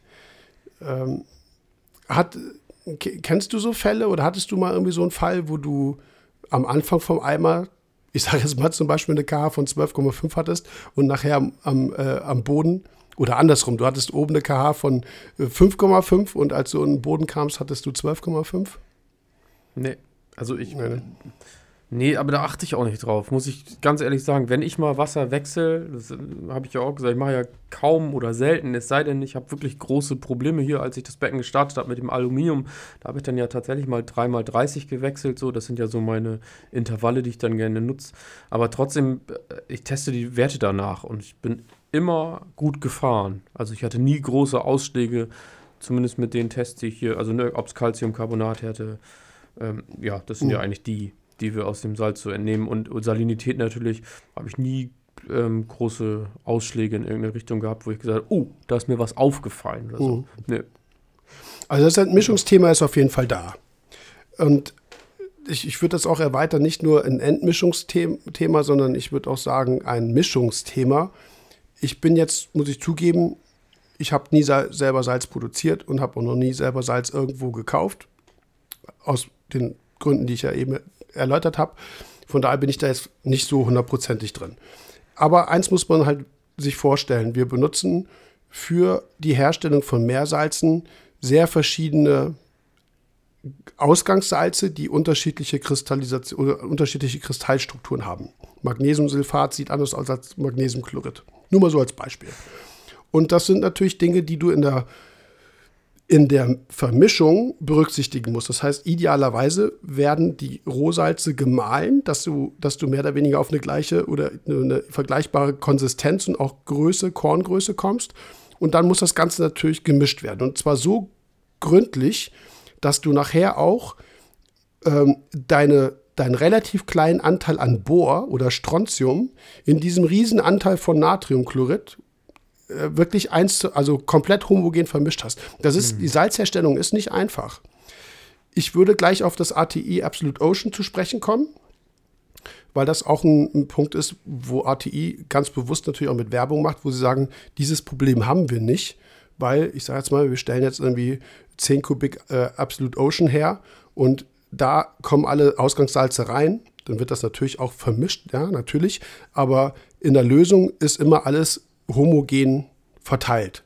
Auch wenn es drei Wochen stehen lässt. Du hast Diffusionseffekte, alle Moleküle, alle Atome bewegen sich und verteilen sich gleichmäßig im gesamten äh, gesamten Volumen. Das heißt, du hast da dieses Mischproblem nicht, was du in der Meersalzherstellung durchaus möglicherweise hast, dass du in einer Ecke vielleicht doch irgendwie noch ein bisschen mehr Carbonat drin hast als auf der anderen oder Kalium oder was auch immer. Und das, sind, das ist immer wieder mal vorgekommen. Es gab mal, es gab mal so ein Kaliumproblem auch bei einem äh, bekannten Meersalz. Da ist eine Charge irgendwie ich weiß nicht, ob es so war, vielleicht, ich will jetzt nichts Falsches erzählen, aber ein Großteil der Charge ist irgendwie nach Skandinavien gegangen. Da lag Kalium bei 480 und die andere Charge, die in Deutschland, Europa sonst wo verkauft wurde, da lag Kalium bei 340. Das waren also offensichtlich äh, nicht perfekt gemischtes, äh, gemischte Grundsalze. Und dann die ersten 500 Eimer, sage ich jetzt, also ist auch egal, die ersten 100 Eimer äh, haben sozusagen den Spot erwischt, wo zu viel Kal äh, Kalium noch drin war. Und dann wurde das weniger. Und weil es ja auf der einen Seite zu viel war, muss es ja auf der anderen Seite zu wenig sein. Nachher bei den letzten 100 Eimer war eben Kalium nur noch bei 340. Das, das kann passieren. Das, sind, das sollte nicht passieren. Aber das ist irgendwo ein Problem, dass du ganz viele verschiedene Ausgangssalze homogen vermischen musst. Und das macht die Meersalzproduktion wahnsinnig schwierig. Und auch da reden wir mal über Preise, wo man klar sagen muss, du kannst jetzt, sage ich mal, eine Meersalzmischung irgendwie eine Stunde vermischen, du kannst sie aber auch einen Tag vermischen. Ich, sag, ich weiß es nicht. Ich hau's einfach mal so raus. Aber der Kostenfaktor ist natürlich höher, wenn du es länger vermischst. So, und warum gibt es Salze auf dem Markt, die nur 30 Euro kosten? Für 25 oder für 20, 25 Kilo und andere kosten Mhm. 70, 80. Produktionsaufwand, ja, Ganz- oder Reinheit. Genau, so. Ja, klar. Wenn dir das völlig wurscht ist, ob alles gleichmäßig verteilt ist oder du hast irgendwie mal Strontium bei 9 und mal bei 6 oder sonst was, ja, dann kostet das Salz eben nur 30. Aber viele denken halt einfach immer, dass auch die, äh, dass, dass die, die Preisgestaltung so willkürlich wäre und Preise künstlich nach oben getrieben werden. Also eher finde ich es andersrum. Eigentlich werden die Preise gerade vom Handel für Meersalze immens gedrückt. Alle wollen es irgendwie billig haben, weil es ja auch eine wahnsinnig wichtige, essentielle Ausgangssubstanz für unser Hobby ist wo du es ja günstig ist, so ähnlich wie beim Sprit kaufen. Ne? Wir gehen idealerweise tanken, wenn es am günstigsten ist. Wenn es teuer ist, regen wir uns auf, weil wir es ja brauchen. Ne? Wir kommen ja, Ja. gibt ja keine Alternative. Alternative wäre Süßwasserbecken. So, also ich kann das, also wie gesagt, der Handel drückt den Preis im Sinne des Endkunden, aber es geht dann halt oft auch auf, äh, auf Kontrollbereiche, es geht auf, auf Sorgfältigkeit in der Produktion und so weiter, was der Endkunde, den interessiert es nicht. Der geht davon aus, dass er grundsätzlich hochqualitatives Meersalz bekommt, aber ist nicht so. So, wenn ich ein 30 Euro Meersalz schieße, ohne Label, ohne dass mir der Händler sagen kann, wo es herkommt, puh, so, da habe ich auch schon Analysen gesehen. Die sind nicht, da, damit würde ich keinen Wasserwechsel machen, geschweige denn Becken mitstarten. Ja, der Markt ist ja breit aufgestellt, so da ist ja alles Mögliche bei. Du hast ja auch vorhin von Salzen erzählt, wo ich über nachdenken musste und dachte, echt? Da gibt es Salz von, aber dann so zwei, drei Gedankengänge weiter. mm, Ja, klar, lange am Markt, da wird es wohl Salz von geben. Logisch. Aber Sprechen wir Ja. nochmal sprechen wir noch mal über das, was in einem Salz drin sein muss und was, das ist, eine, ist vielleicht eine individuelle Frage, was nicht dran, drin sein muss und was auf keinen Fall drin sein sollte. Was, was wäre für dich da so wichtig? was auf keinen Fall drin sein sollte, fangen oder also, wir mal wo andersrum fangen wir an. jetzt an? Ja, wir fangen mal an, was muss drin sein? Weißt nicht, was ich meine? Also meine, Ähm. meine Grund, meine allererste Voraussetzung, die erfüllt sein muss. Die Hauptzusammensetzung muss stimmen. Und dann reden wir von, von Natrium und Chlorid oben bei den hauptkonzentrierten äh, Elementen und wir hören mit, äh, mit Bohr auf, beziehungsweise Bohr, also Strontium, Bohr, Fluorid. Fluorid ist ja nur mit 1,2, 1,3 Milligramm pro Liter gerade an dieser Grenze, wo man von Hauptkomponenten spricht, weil alles über 1 Milligramm pro Liter ist Hauptkomponente in der Meerwasseranalytik und alles, was unter 1 Milligramm pro Liter ist, wäre Spurenanalytik oder wäre Spuren. Äh, Komponente. Ne? Und Fluorid fällt darüber. Also von Fluorid bis, bis oben Chlorid als Hauptkonzentriert, das finde ich, das muss exakt so abgebildet sein wie natürliches Meerwasser. Würdest du mir da recht geben? Ja, würde ich dir recht geben, ja. Da gibt's da und da gibt es jetzt schon ein Dutzend Salze, wo das nicht stimmt. Wir, du wo hattest das nicht passt, ja. hier deine Analyse, die du mir vorhin geschickt hast. Wir nennen das Salz jetzt nicht. Mhm. Da lag jetzt Nee. zum Beispiel, warte, wo habe ich das ja extra hier noch offen gelassen? Erstens kamst du nicht auf die Salinität Salinität passte nicht.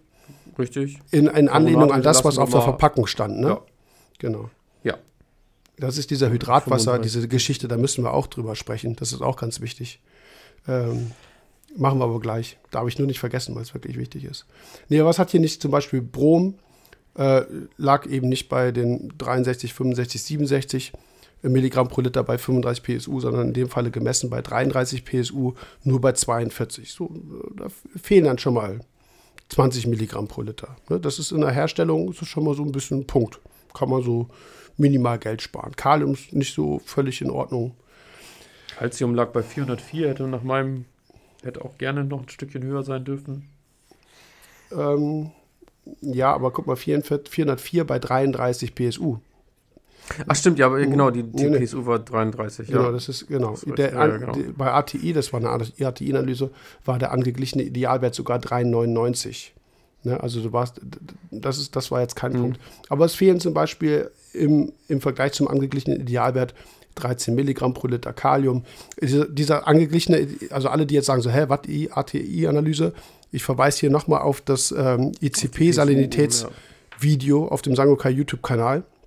Ähm, da habe ich das alles, da habe ich sogar tatsächlich ja auch ausgerechnet anhand Excel-Beispielen, ähm, wie ATI das berechnet. Ist auf jeden Fall sehr interessant. Dann wisst ihr aber auf jeden Fall, äh, worüber wir hier äh, sprechen. Also hier das, das Salz, finde ich, irgendwie geht noch. Was man aber, da hatten wir vorhin drüber gesprochen, das war frisch angesetztes Meer, Meerwasser. Und Mangan schlägt auf 108,7 aus, Mikrogramm pro Liter, und Eisen auf 19,33 Mikrogramm pro Liter. So, und äh, sowohl bei Mangan als auch bei Eisen äh, ist hier die ATI-Ampel respektive der Pfeil schön ordentlich rot nach oben. Ne? Also das impliziert ja für den, äh, für den normalen Betrachter, dass er sagt, okay, das, da ist ja krass. Ne? Angeglichener Idealwert bei Mangan äh, wäre 0,95 Mikrogramm pro Liter. Auch das sind natürlich, muss ich auch nochmal sagen, alle Sollwertangaben von den Laboren sind völlig willkürlich. Ne? Das nächste Labor sagt hier, ich will zwei Mikrogramm Mangan haben oder was auch immer. Aber das schlägt halt völlig auf und dann würde der, ja, da wird man sagen, so das kann ich, das ist Das stimmt ja was nicht. Mangan hab 100 verseucht. Mikrogramm zu viel drin, ja. Ja, ganz genau. Ja. Äh, Und, und, und Eisen auch. Das sind, wie gesagt, Eisen, Mangan, das sind die Rieselhilfsmittel, die in den entweder Ausgangssalzen drin sind oder die sogar nochmal in der Meerwasser, in der Meersalzproduktion nochmal zusätzlich zugegeben werden, damit das halt schön fließt. Damit wir eben nicht einen riesen fetten Klumpen haben, was ja auch früher öfter mal vorgekommen ist. Das waren so meine ersten Erfahrungen mit Instant Ocean. Ich habe dann immer so einen kompletten Block gekriegt. Offensichtlich waren da noch keine Rieselhilfsmittel drin, zumindest nicht so viel. Also das muss man einfach wissen. Da muss man auch wissen, was tut das. Es tut eigentlich nichts. Es ist nicht jetzt frei verfügbares Eisen, frei verfügbares Mangan, sondern es ist an organische, wie gesagt, an diese Rieselhilfsmittel, an diese Stoffe gebunden, die auch relativ schnell entfernt werden. Durch Abschaumung oder durch Kohle, wie auch immer. Ja. Aber das, wie gesagt, da erschreckt man sich, ne? Wenn du, wenn du plötzlich 100, äh, über 100 Mikrogramm Mangan hast, denkst du, wo kommen die denn her? Sollte vielleicht schon mehr Aufklärung dahingehend auch von den Salzherstellern sein. Aber das sind natürlich Werte, die, das hatten wir vorhin, glaube ich, auch besprochen, die werden dann halt auch mal schnell gefaked. Ne? Die nimmst du aus diesen Chargen, aus der Chargenanalyse nimmst du die raus, äh, damit der Betrachter vor dem Kauf Keine Unruhe kriegt, ja. keine Unruhe kriegt. Genau, richtig. Ja. Ja, ja. Deklara ist, ich, Deklaration ist schwierig. Ich, äh, ich kann beide Seiten absolut verstehen, aber es ist schwierig. Und äh, gerade, wie gesagt, das äh, mit der Entmischung ist ein Punkt. Die Hydratwassergeschichte. Was, mit Hydratwasser kannst du was anfangen, oder? Wenn ich das so sage? Nö. Nee? Kal okay. Ähm, zwei Punkte. Calciumchlorid liegt als Dihydrat vor. Hast du Calciumchlorid, Dihydrat. Das hast du vielleicht schon, bestimmt schon mal gehört, oder? Ja, das habe ich schon gehört, ja, ja. Genau. Ähm, das heißt, an dem Calciumchlorid hängen zwei Wassermoleküle dran. Also du hast zwar dieses Salz in der Hand, ne, sag jetzt mal, na, ist vielleicht nicht so cool in der Hand, weil es reizend ist, aber ist egal. Du siehst, es ist ein Feststoff, aber es hat einen Wasseranteil drin. Und je höher der Wasseranteil wiederum bei bestimmten Substanzen ist, desto nicht desto schwieriger, desto mehr, also du musst den auf jeden Fall berücksichtigen. Also wenn ich sage jetzt mal 100, in 100 Gramm Calciumchlorid 100. sind nicht 100 Gramm Calciumchlorid drin, sondern das sind, ich sage jetzt mal 97 Gramm Calcium und ich habe es jetzt nicht nachgerechnet, ist völlig egal, und 3 Gramm Wasser drin. Ja, das heißt, du, du, du wiegst 100 Gramm Calciumchlorid ein, Calciumchloridhydrat, machst einen Test und der Test sagt dir nur 97. Und der Kunde Ja. sagt so, oh, verarscht. Ja, das ist dieser Wasseranteil. Was Ja. noch dazu kommt, weil Calciumchlorid ein extrem hygroskopisch, äh, weil es extrem hygroskopisch ist, das heißt, es zieht Wasser aus der Raumluft an. Diese ganzen Ja. Wasserentfeuchter auf dieser Salzbasis ist Calciumchlorid. Oder so Cal ne? Kennst du auch, diese Dinger, die man sich so in der Ecke Ja, stellt? ja, klar. Genau, die ziehen Ja. Wasser aus der Luft raus. je länger ein Salz, zum Beispiel auch in der Herstellung, in der, in der Produktionsphase, einer Raumfeuchte ausgesetzt ist, desto mehr wird das Wasser ziehen. Und das ist natürlich ein Punkt, du musst in der Produktion möglichst komplett äh, darauf achten, dass keine, dass keine Raumfeuchtigkeit drin ist. Aber das ist schon mal sch schwierig, ne? So, und wenn du deinen Salzkübel eben von mir aus vergisst, nach dem Wasserwechsel zuzumachen und der steht da zwei Tage, dann bindet das Salz Wasser. So, und das heißt, der Wasseranteil in deinem Salz, je länger du den benutzt, je öfter du den auf und zumachst, desto mehr mhm. Wasser kommt da rein, bindet sich an die Salzkristalle dran und entsprechend ungenauer, also du hast am Anfang, sage ich jetzt mal, 35 Gramm ab. ändert sich. Mhm. Genau. So, und, ja. und am Ende wiegst du auch 35 ab, aber du hast eigentlich nur noch 34 Gramm, weil ein Gramm Wasser dazu gekommen ist. ist. Genau, das ja. muss man wissen. Und das ist auch der Punkt, warum wir nicht 35 Gramm Meersalz nehmen können, um auf 35 Gramm, äh, um auf 35 PSU zu kommen. Sondern wir nehmen, das ist ja dann, das steht ja durchaus auf Verpackung drauf. wir müssen 37, 38, 37 ist schon echt sportlich. Also das, da kommst du eigentlich Hab kaum ich auch hin. noch nie erreicht. Nee, nee. Also, also normalerweise haben wir mindestens mal 38, 39 Gramm, die wir brauchen, um auf 35 Gramm pro Kilogramm, also 35 Promille oder PSU, welche Einheit auch immer, ist alles das gleiche. Ja, nicht, aber ja. ist egal. Zu kommen. Da sehen wir schon 4 Gramm, wenn wir mal diese 39 Gramm nehmen, 4 Gramm davon sind nur Wasser. Ja, und ja, das ja, ist, genau, das ist der Punkt äh, den, den viele ja. dann auch im Laufe der, der Praxis selber nicht berücksichtigen, dass, wie gesagt, der Eimer ist mal länger auf, der steht eine Stunde. Wir haben irgendwie, so wie heute, heute war so ein schwüler Tag. Wir haben heute bestimmt irgendwie, keine Ahnung, 95 Prozent äh, Luftfeuchtigkeit im Raum.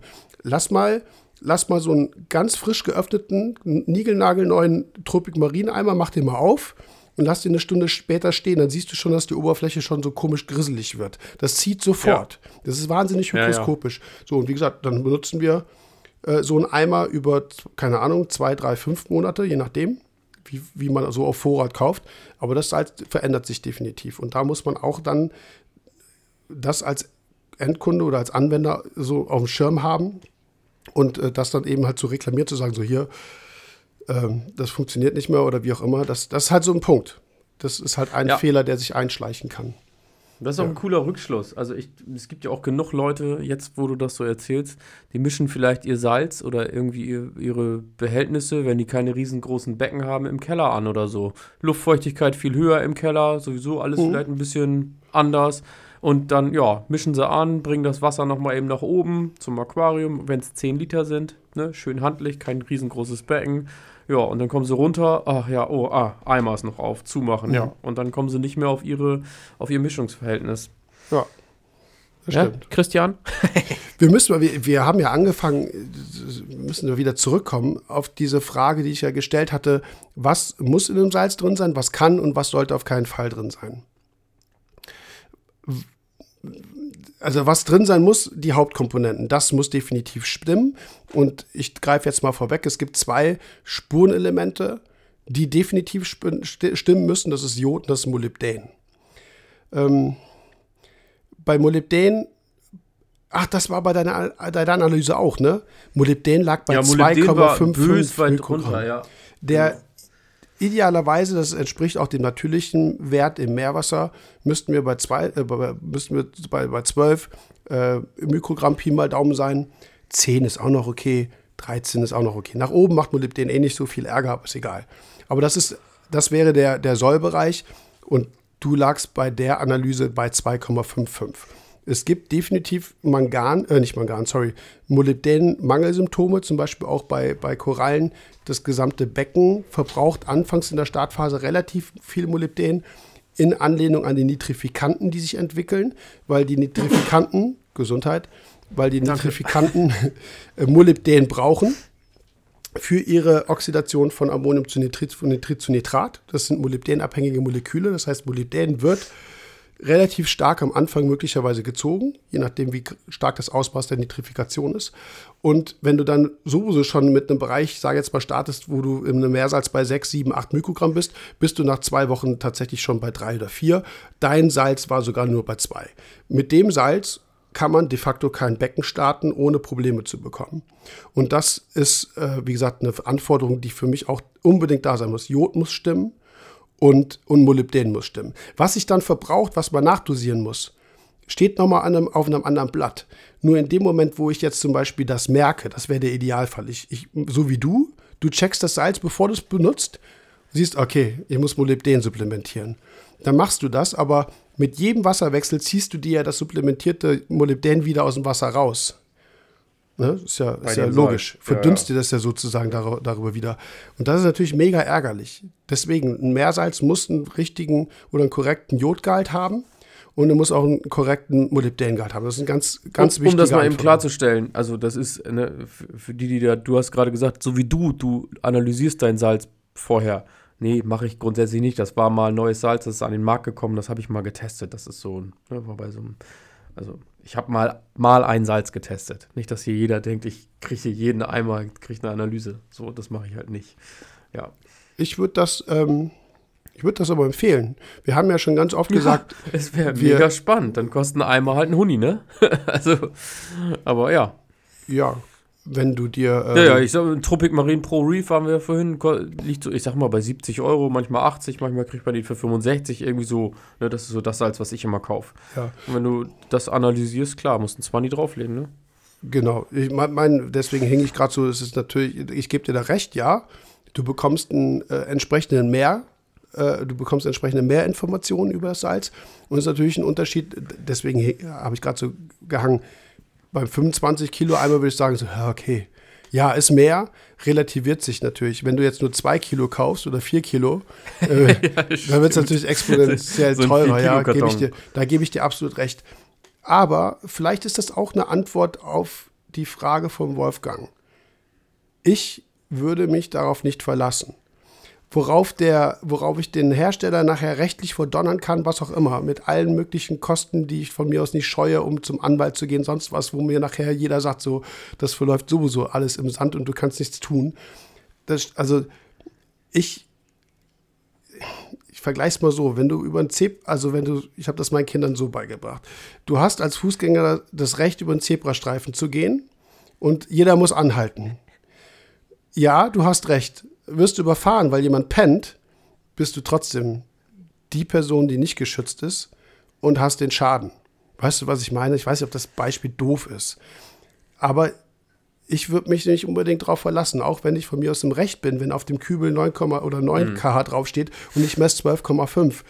Ja, aber am Ende bin ich wahrscheinlich trotzdem der Gelackmeierte. Und wie gesagt, mein vielleicht komisches Beispiel, ich liege im Krankenhaus und sage, ja, der andere war schuld, aber trotzdem habe ich immense Schäden. Wenn, ne? Ich gewinne, ja, also ich check's. Ja. Ich würde es, ich ja. würde es empfehlen. Ich habe zum Beispiel auch eine, eine, eine Meerwassercharge schon mal gehabt. Ähm, da war Kalium zu hoch. Hat mich jetzt, war jetzt nicht so, hat mich jetzt nicht gestört, aber es ist natürlich irgendwo witzig, wenn dann in der Analyse dann steht, mach Wasserwechsel. Und du denkst so, ja, sorry, ja, aber das ist das Problem.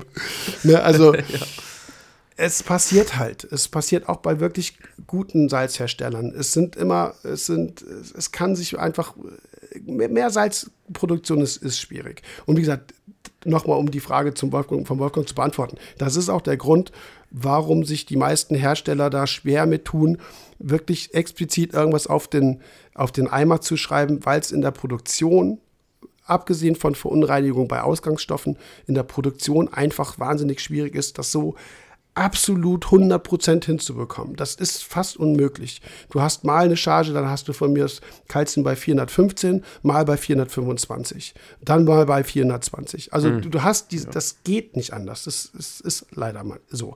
Aber wie gesagt, das ist der, das ist der Punkt. Super spannend. Wir hatten, wir hatten im Vorgespräch auch, äh, da geht es jetzt um die Frage, was sollte in ein Salz grundsätzlich nicht rein? Es war auch so ein Schlüsselwort, den hat der Wolfgang ganz am Anfang in seiner Sprachnachricht genannt, wo er sagte, man kann mit der ICP heute alles messen. Nee, stimmt nicht. Wir können einen Großteil der relevanten anorganischen Elemente messen, Organik nicht. Und auch wenn, wie gesagt, ATI eine KH zum Beispiel bestimmt oder andere Labore, Oceamo, wie auch immer, oder die Salinität bestimmt, das hat mit der ICP nichts zu tun. die ICP kann bestimmte Dinge nicht messen. Manche Sachen müssen mit der Ionenchromatographie gemessen werden, KH muss separat titriert werden. Also wie gesagt, man kann mit der ICP nicht alles messen. Und dann haben wir, deswegen komme ich drauf, im Vorgespräch auch so ein bisschen drüber gesprochen, was ist denn mit diesen, warum hat eine Firma vier verschiedene Salze im Angebot? Ich stelle ich stell dir die Frage noch. Wir haben ja schon vorhin drüber gesprochen, aber es wäre jetzt langweilig zu sagen, ja, haben wir besprochen, aber wir sagen es nicht. Müssen wir nochmal durchgehen. Wo siehst du, hast du über Gedanken ich, drüber gemacht, so? Was das soll? Ja, und ich bin immer wieder, ich komme, also ich, ein Teil ist für mich Marketing, ganz klar, definitiv. Also Marketing, wenn ich was rausbringe, ich bin Wirtschaftsunternehmen, möchte ich Geld verdienen, dann mache ich, betreibe ich Marketing, biete verschiedene Produkte an, weil das äh, natürlich auch irgendwie verschieden, also immer einen unterschiedlichen Kundenkreis bedient. So, ganz einfach. Das ist für mich der eine Part. Wenn ich immer nur ein Produkt am Markt habe, dann lutscht das irgendwann aus und der Kunde kriegt Langeweile und schwenkt irgendwann mal über und, und kauft bei der Konkurrenz. So, das ist für mich definitiv ein Part. Ähm, und alles andere Gesundheit. Danke. Anstecken. Durch. Von hier bis nach Tarmstedt ist ja abgefahren. Naja, auf jeden Fall. Äh, das zweite, wo ich mir Gedanken drüber gemacht habe, ich kann mir, also sagen wir es mal so, früher Weichkorallen, Steinkorallenbecken. Da wäre ich vielleicht sogar noch dabei, dass man ein Salz nimmt, wo vielleicht anteilig weniger drin ist. Egal, ne, ich will jetzt gar nicht sagen, egal wovon, aber. Oder na, machen wir es noch besser: Fischbecken. So, da müssen von mir aus nicht alle Elemente mit drin sein. Das, das kann man abgespeckt fahren, aber dann hört es auf. Dann bin ich raus. Also dann weiß ich wirklich nicht, warum man da noch irgendwie vier, fünf verschiedene Salze anbietet. Weil grundsätzlich sage ich, ne, also ich nutze das Tropic Marine Pro Reef, fahre da super mit. Das, das ist es. Damit bedienst du jedes Becken und damit kannst du glücklich sein. Warum soll ich irgendwo mehr von haben oder weniger von haben? Das, das bringt mir ja nichts. Also das ist für mich ja, ja überhaupt nicht zielführend. Ich finde es ganz äh, spannend, dass du das auch so, ähm, dass du das so mal benennst. Ähm, da geht es mir, ähm, es ist gleich so reingekommen, artgerechte Pflege. Ich finde, dass jeder Fisch, ich weiß, worauf du hinaus willst. Das ist ja auch früher alles passiert. Es gab eine, zum Beispiel früher das Tropic Marine Classic ähm, und dann gab es das Porif, als alles mehr in die Richtung Steinkorallen ging. Aber ähm, ich sag jetzt mal von mir aus, da war zu wenig Kalium drin oder irgendwas, was jetzt so wirklich niemanden richtig groß gestört hat, Fische vielleicht auch nicht. Aber eigentlich, finde ich, hat der, hat der Fisch ja das gleiche Recht, im möglichst naturähnlichen Wasser zu mhm. schwimmen wie eine Koralle. Nur weil, weil ja. wir bei der Steinkoralle merken, so, oh, äh, wäre doch besser darauf so Wert zu legen, dass das Salz oder dass das Meerwasser so aussieht wie in der Natur. Ansonsten muckt die nämlich rum oder kackt ab. Eigentlich hat der äh, Fisch das gleiche Recht. Ich weiß, worauf du hinaus willst. Ist auch alles passiert. Ich habe das, glaube ich, schon mal so, oder auch jetzt eben, äh, glaube ich, formuliert. Im Meersalz muss alles in den Hauptkomponenten so stimmen, wie wir es eigentlich von der Natur vorgegeben bekommen. Und das ist relativ simpel und es ist vor allem auch, auch das hat mir in, also was letzte Folge, vorletzte, das Meerwasser ist eigentlich global identisch. Mit zwar Saliditätsunterschieden, aber die Zusammensetzung ist eigentlich immer gleich. Und das können wir wirklich als Abbild nehmen. Ob wir bei den Spurenmetallen noch irgendwelche Veränderungen vornehmen, in welche Richtung auch immer, das da jetzt mal, darüber kann man diskutieren, was wir eben auch ein bisschen gemacht haben. Aber die Hauptkomponenten müssen stimmen. Und dann ist es mir, mir persönlich, egal ob ich nur ein reines Fischbecken habe oder ein Weichkorallenbecken, ein Mischbecken oder ein High-End SPS-Becken, LPS, was auch immer, da mache ich keine Abstriche. Ich als Hersteller hätte nur ein Salz im Programm, weil Meersalz, Meerwasser ist Meerwasser in der anorganischen Muss man ja auch mal sagen, gibt's, es gibt ja auch Hersteller, die wirklich nur ein Salz im Angebot haben. Also ne, ist ja nicht so, dass jeder, jeder Hersteller immer gleich fünf hat, aber mhm. die gibt es ja. Ich selber habe mich, das habe ich dir auch im Vorgespräch schon erzählt, ich habe mich tatsächlich äh, auf gut Deutsch verarscht vorgekommen bei einem Salzhersteller, äh, den ich auch lange empfohlen habe. Ähm, wo, wo die ursprüngliche Werbung auch komplett dahin ging, dass es das kompletteste Meersalz auf dem Markt sein soll. Mit alles, also was vor allem die Hauptkomponenten angeht. Alles ist perfekt, alles stimmt. Man braucht sozusagen zur Meerwasserpflege nur noch dieses Salz. Also das nicht meine Worte, das war die Werbeaussage von der Firma, ist auch egal. So, und plötzlich ähm, es hatte erstens immer schon zu wenig Schwefel, das war jetzt nicht so unbedingt das Problem. Es ist genug im Meer, Meerwasser drin, das hatte praktisch eigentlich keine Auswirkung. Aber irgendwann äh, stimmte Kalium und dann auch vor allem Bohr nicht mehr. Und dann kam ein zweites Salz auf den Markt, wo es dann plötzlich hieß, das ist jetzt das Salz für die Korallenpflege, wo ich dann dem auch sagte, sag mal, ähm, was, was, ist, was ist denn jetzt? Also warum, das vorher war doch schon jetzt perfekt und jetzt gibt es noch ein zweites Salz, äh, weil das andere war jetzt irgendwie dann doch nur für die Fisch- oder Weichkorallenpflege. Das kann ja jetzt echt nicht dein Ernst sein. Aber der, der, der, der Punkt ist, es, es, es wird dann wieder neues Salz, man kann damit wieder Werbung machen, man kann die Werbetrommel rühren, man kriegt den, den Namen wieder sozusagen in der Community hochgepusht. Das ist das, was du mit Marketing meinst. Ne? Also du bringst von mir aus das gleiche Produkt mit minimalen Veränderungen raus. Von mir ist auch einfach nur ein neues mhm. Design. Hauptsache, du bleibst im Gespräch und kannst die Werbetrommel rühren.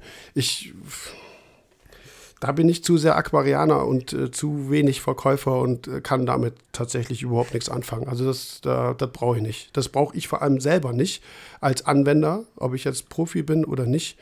Ähm, das ist äh, unnütz wie ein Kropf. So, du brauchst eigentlich, will jetzt niemanden vor, also natürlich nicht sagen, du kannst gerne von mir aus Updates rausbringen, von mir aus mach fünf Salzsorten, ist mir egal. Aber Fairness finde ich wichtig. Also es sollte dann ja ein bisschen, bisschen mehr vielleicht noch kommuniziert werden, warum. Und dann gibt es jetzt zum Beispiel Dinge, das geht in die Richtung, was sollte in dem Meersalz definitiv nicht drin sein. Klar, Schadstoffe, ja, das denke ich ist irgendwo logisch.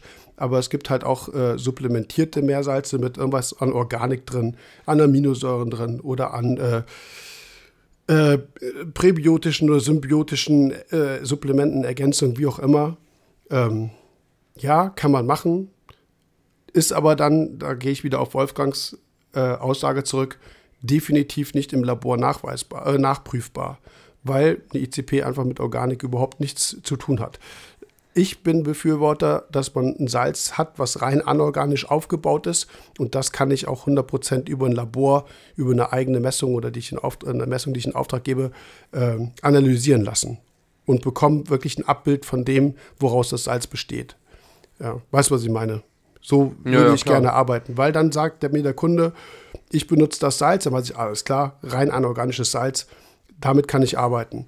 Wenn mir jemand sagt, ich habe Salz mit, da ist hier noch, hier noch drin, da noch drin, dann, dann stehe ich dann schon da so, ja, da ist dann auch nichts deklariert. Was ist das genau für eine Organik? In welcher Konzentration? Was sind da für Aminosäuren drin? In welcher Konzentration? Da, da bin, das kann ich nicht beraten. Da bin ich raus. Dann muss ich auch dem Kunden sagen, sorry, mit dem Salz was soll ich dir da jetzt sagen? Ich weiß nicht, wo deine Probleme herkommen. Das wäre, wäre eine Möglichkeit. Vielleicht hat es nichts damit zu tun, keine Ahnung.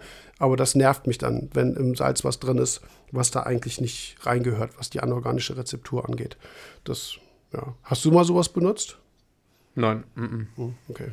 Ja. Nee, ich bin, was Salz angeht, bin ich auch sehr festgefahren. Das, mhm. Da, Wir haben, da ist nicht viel mit der, mit der äh, Spurenmetallsache zum Beispiel, jetzt nochmal, worauf der Wolfgang ja auch äh, wegen der Zinksache eingegangen ist, ähm, da kann man mir jetzt vorwerfen, vorwerfen, ja, klar, das ist ja dein Verkaufssektor mit Supplementen, mit Additiven, aber ganz ehrlich, ich habe ein möglichst sauberes Salz im Rahmen der Herstellungsmöglichkeiten und auch der Möglichkeiten, wie ich mit dem Salz händisch umgehe, wie ich es also verarbeite.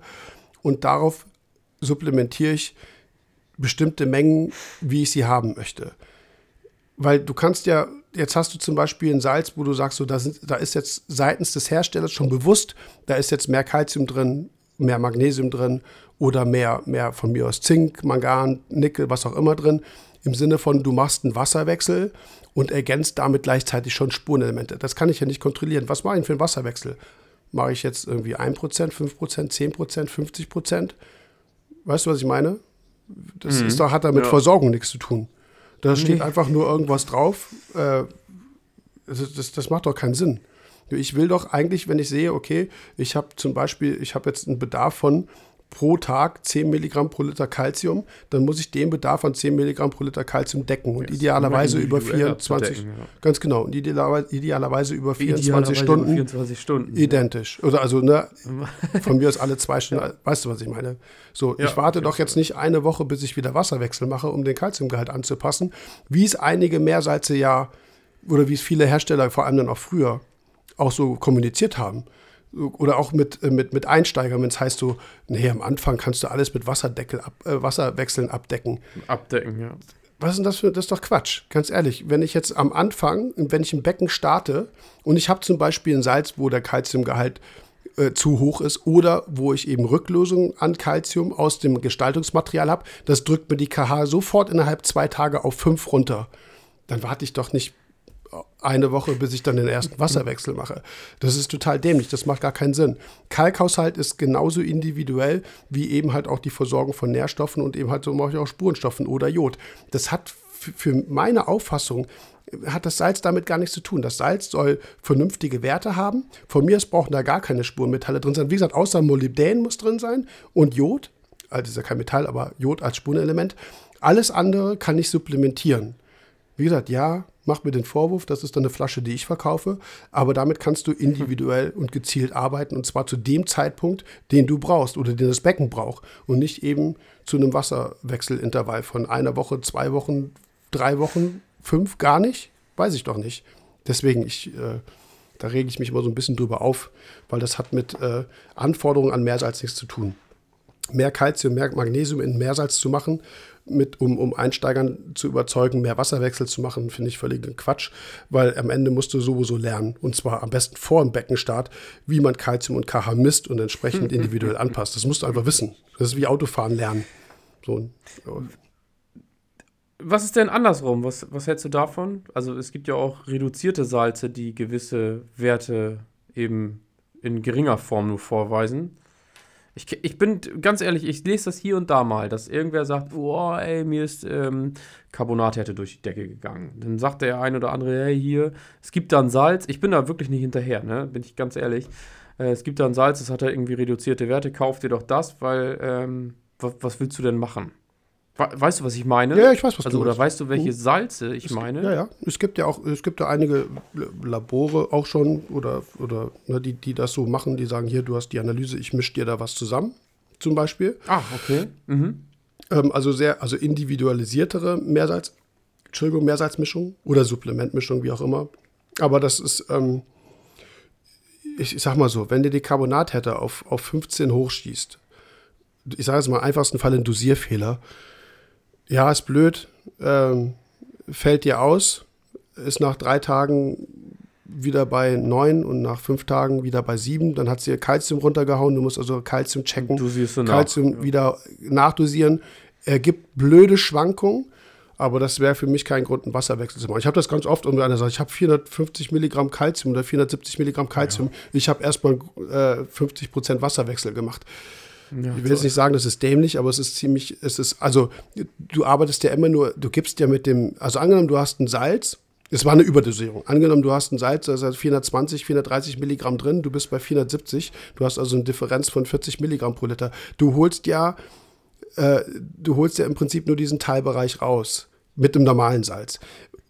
Dahingehend kann ich, ja genau, ja. so das ist also der der Verdünnungseffekt ist relativ niedrig. Wenn du jetzt ein, dafür extra ein Salz bestellst, wo kein Kalzium drin ist, um dann Wasserwechsel zu machen, was du natürlich auch berechnen musst, dann kommt das Salz ja. an und nach drei Tagen ist Kalzium sowieso wieder ausgefallen. Also ich weiß, was ich meine. Also der Kalkhaushalt ist mhm. wahnsinnig dynamisch, die Fällung von Kalk, weil Kalzium und Carbonat eben bei der höheren Konzentration äußerst instabil werden. Das regelt sich sowieso von alleine weiß ich nicht, finde ich, finde ich nicht so sinnvoll. Also das kann ich immer nicht so. Also das, das, wie gesagt, die Schwankungen, die dabei entstehen, sind doof. Aber der Fehler war ja in dem Falle dann Dosierfehler. Das ist halt dumm gelaufen, können halt Korallen drunter leiden oder sogar sterben. Empfindliche SPS. Gerade bei KH-Schwankungen machen ja schnell mal die Biege. Aber ob man das, ja, weiß ich nicht. Du meinst jetzt zum Beispiel Salze, wo, wo weniger Schwefel drin ist, weil dein Schwefelgehalt zu hoch ist oder sowas. Das würde ich jetzt sagen, okay, wenn du jetzt wirklich eine Salzcharge mal hattest, wo der Schwefelgehalt völlig, dann, ne? ja, völlig daneben war und du liegst anstatt bei der, ich sag jetzt mal roundabout 2000 Milligramm, sondern du hast ja 2700 oder 2800 Milligramm äh, Sulfat drin, sorry, jetzt rede ich von Sulfat, Schwefel äh, ist ja ein Teil vom Sulfat, das ist das, was in der ECP ausgespuckt wird mit den äh, 950, 970 Milligramm pro Liter. Ähm, das könnte man tun. Dann könnte man wirklich hingehen und sich ein individualisiertes Meersalz mischen lassen, wo weniger Schwefel drin ist, wo du exakt berechnen kannst, äh, dass du wieder auf einen normalen Bereich kommst. Ja. Das finde ich dann wieder ganz cool. Sowas, sowas kann man durchaus machen. Ja. Aber mit dem Kalkhaushalt, wie gesagt, da sehe ich die Notwendigkeit nicht, dass man das macht, weil das regelt sich innerhalb von kurzer Zeit äh, sowieso von alleine. Und da muss man im Prinzip nur immer auf den Gegenpartner äh, achten. Wenn die KH zu hoch ist, auf Calcium. Wenn Calcium zu hoch ist, muss man auf die KH achten, weil Andersrum das wird jeweils KH, immer gedrückt. Ja. Und dann, ja, sonst, es, es gibt ja hier äh, Spurenelement, das wäre auch so ein Punkt. Du hast so viele Spurenmetalle.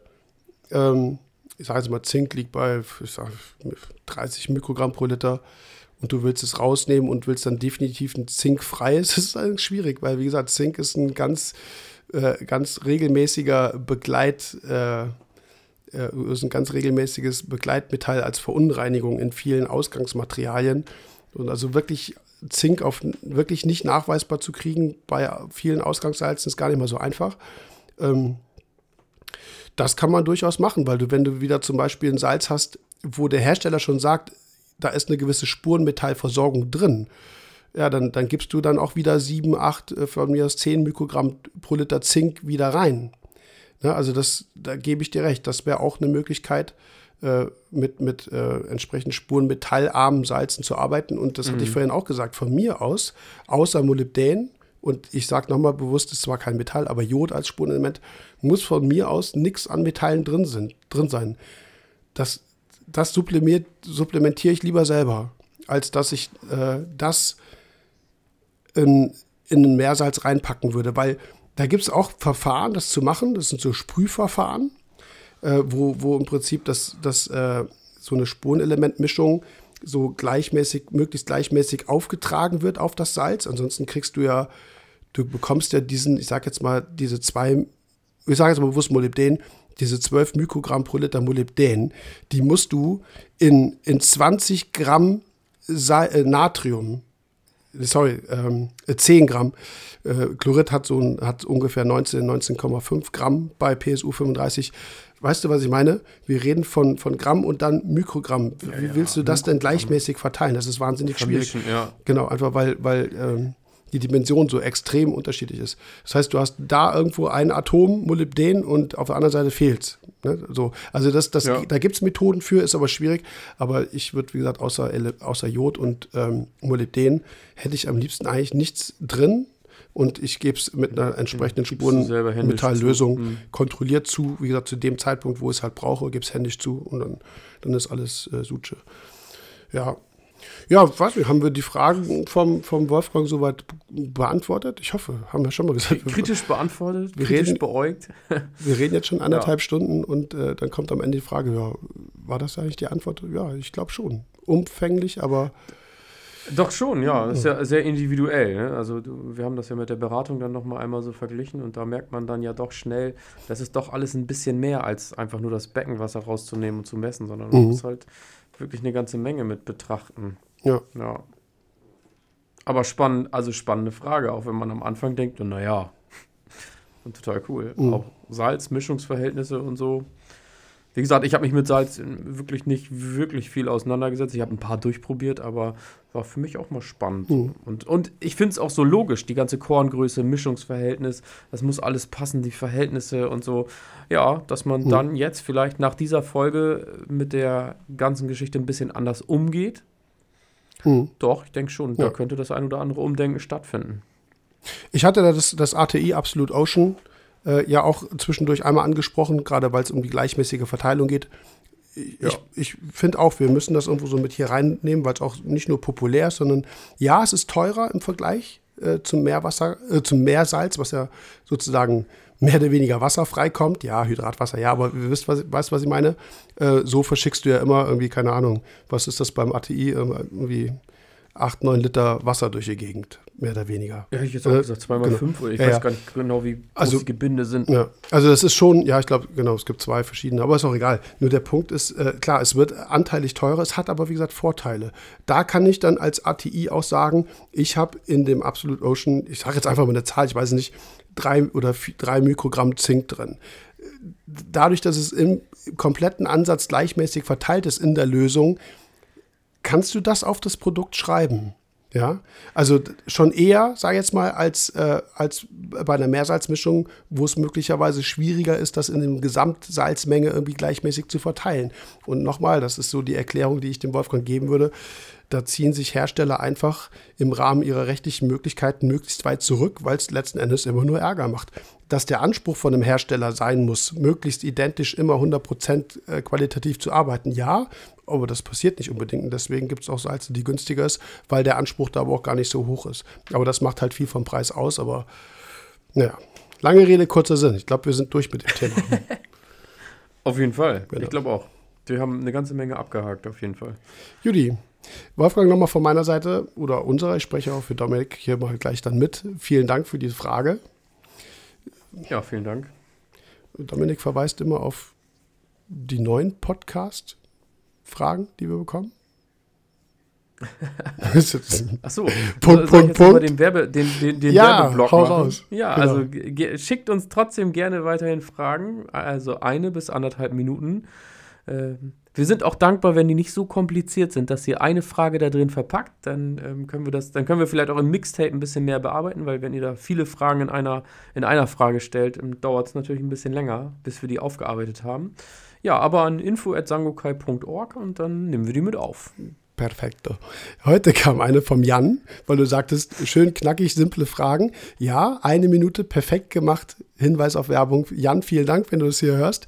Deine Frage kommt auf jeden Fall, ist aber auch eine komplette Folge. Also aus, aus, man, man kann aus einer eine Minute Frage, kann man eine Stunde Podcast locker machen. Also Ja. dein Thema haben wir auch gerade heute reinbekommen. Ich glaube, ich bestätige es nochmal per E-Mail. Aber wenn du es schon mal hörst, danke für, für die Frage. Ist äh, eine komplette, coole Folge, glaube ich auch, aber äh, komplex. Ja. Judy, dann sind wir raus und vielen Dank fürs Zuhören. Wir hören uns nächste Woche wieder. Dominik. So machen wir es. Ciao. Ciao, ciao.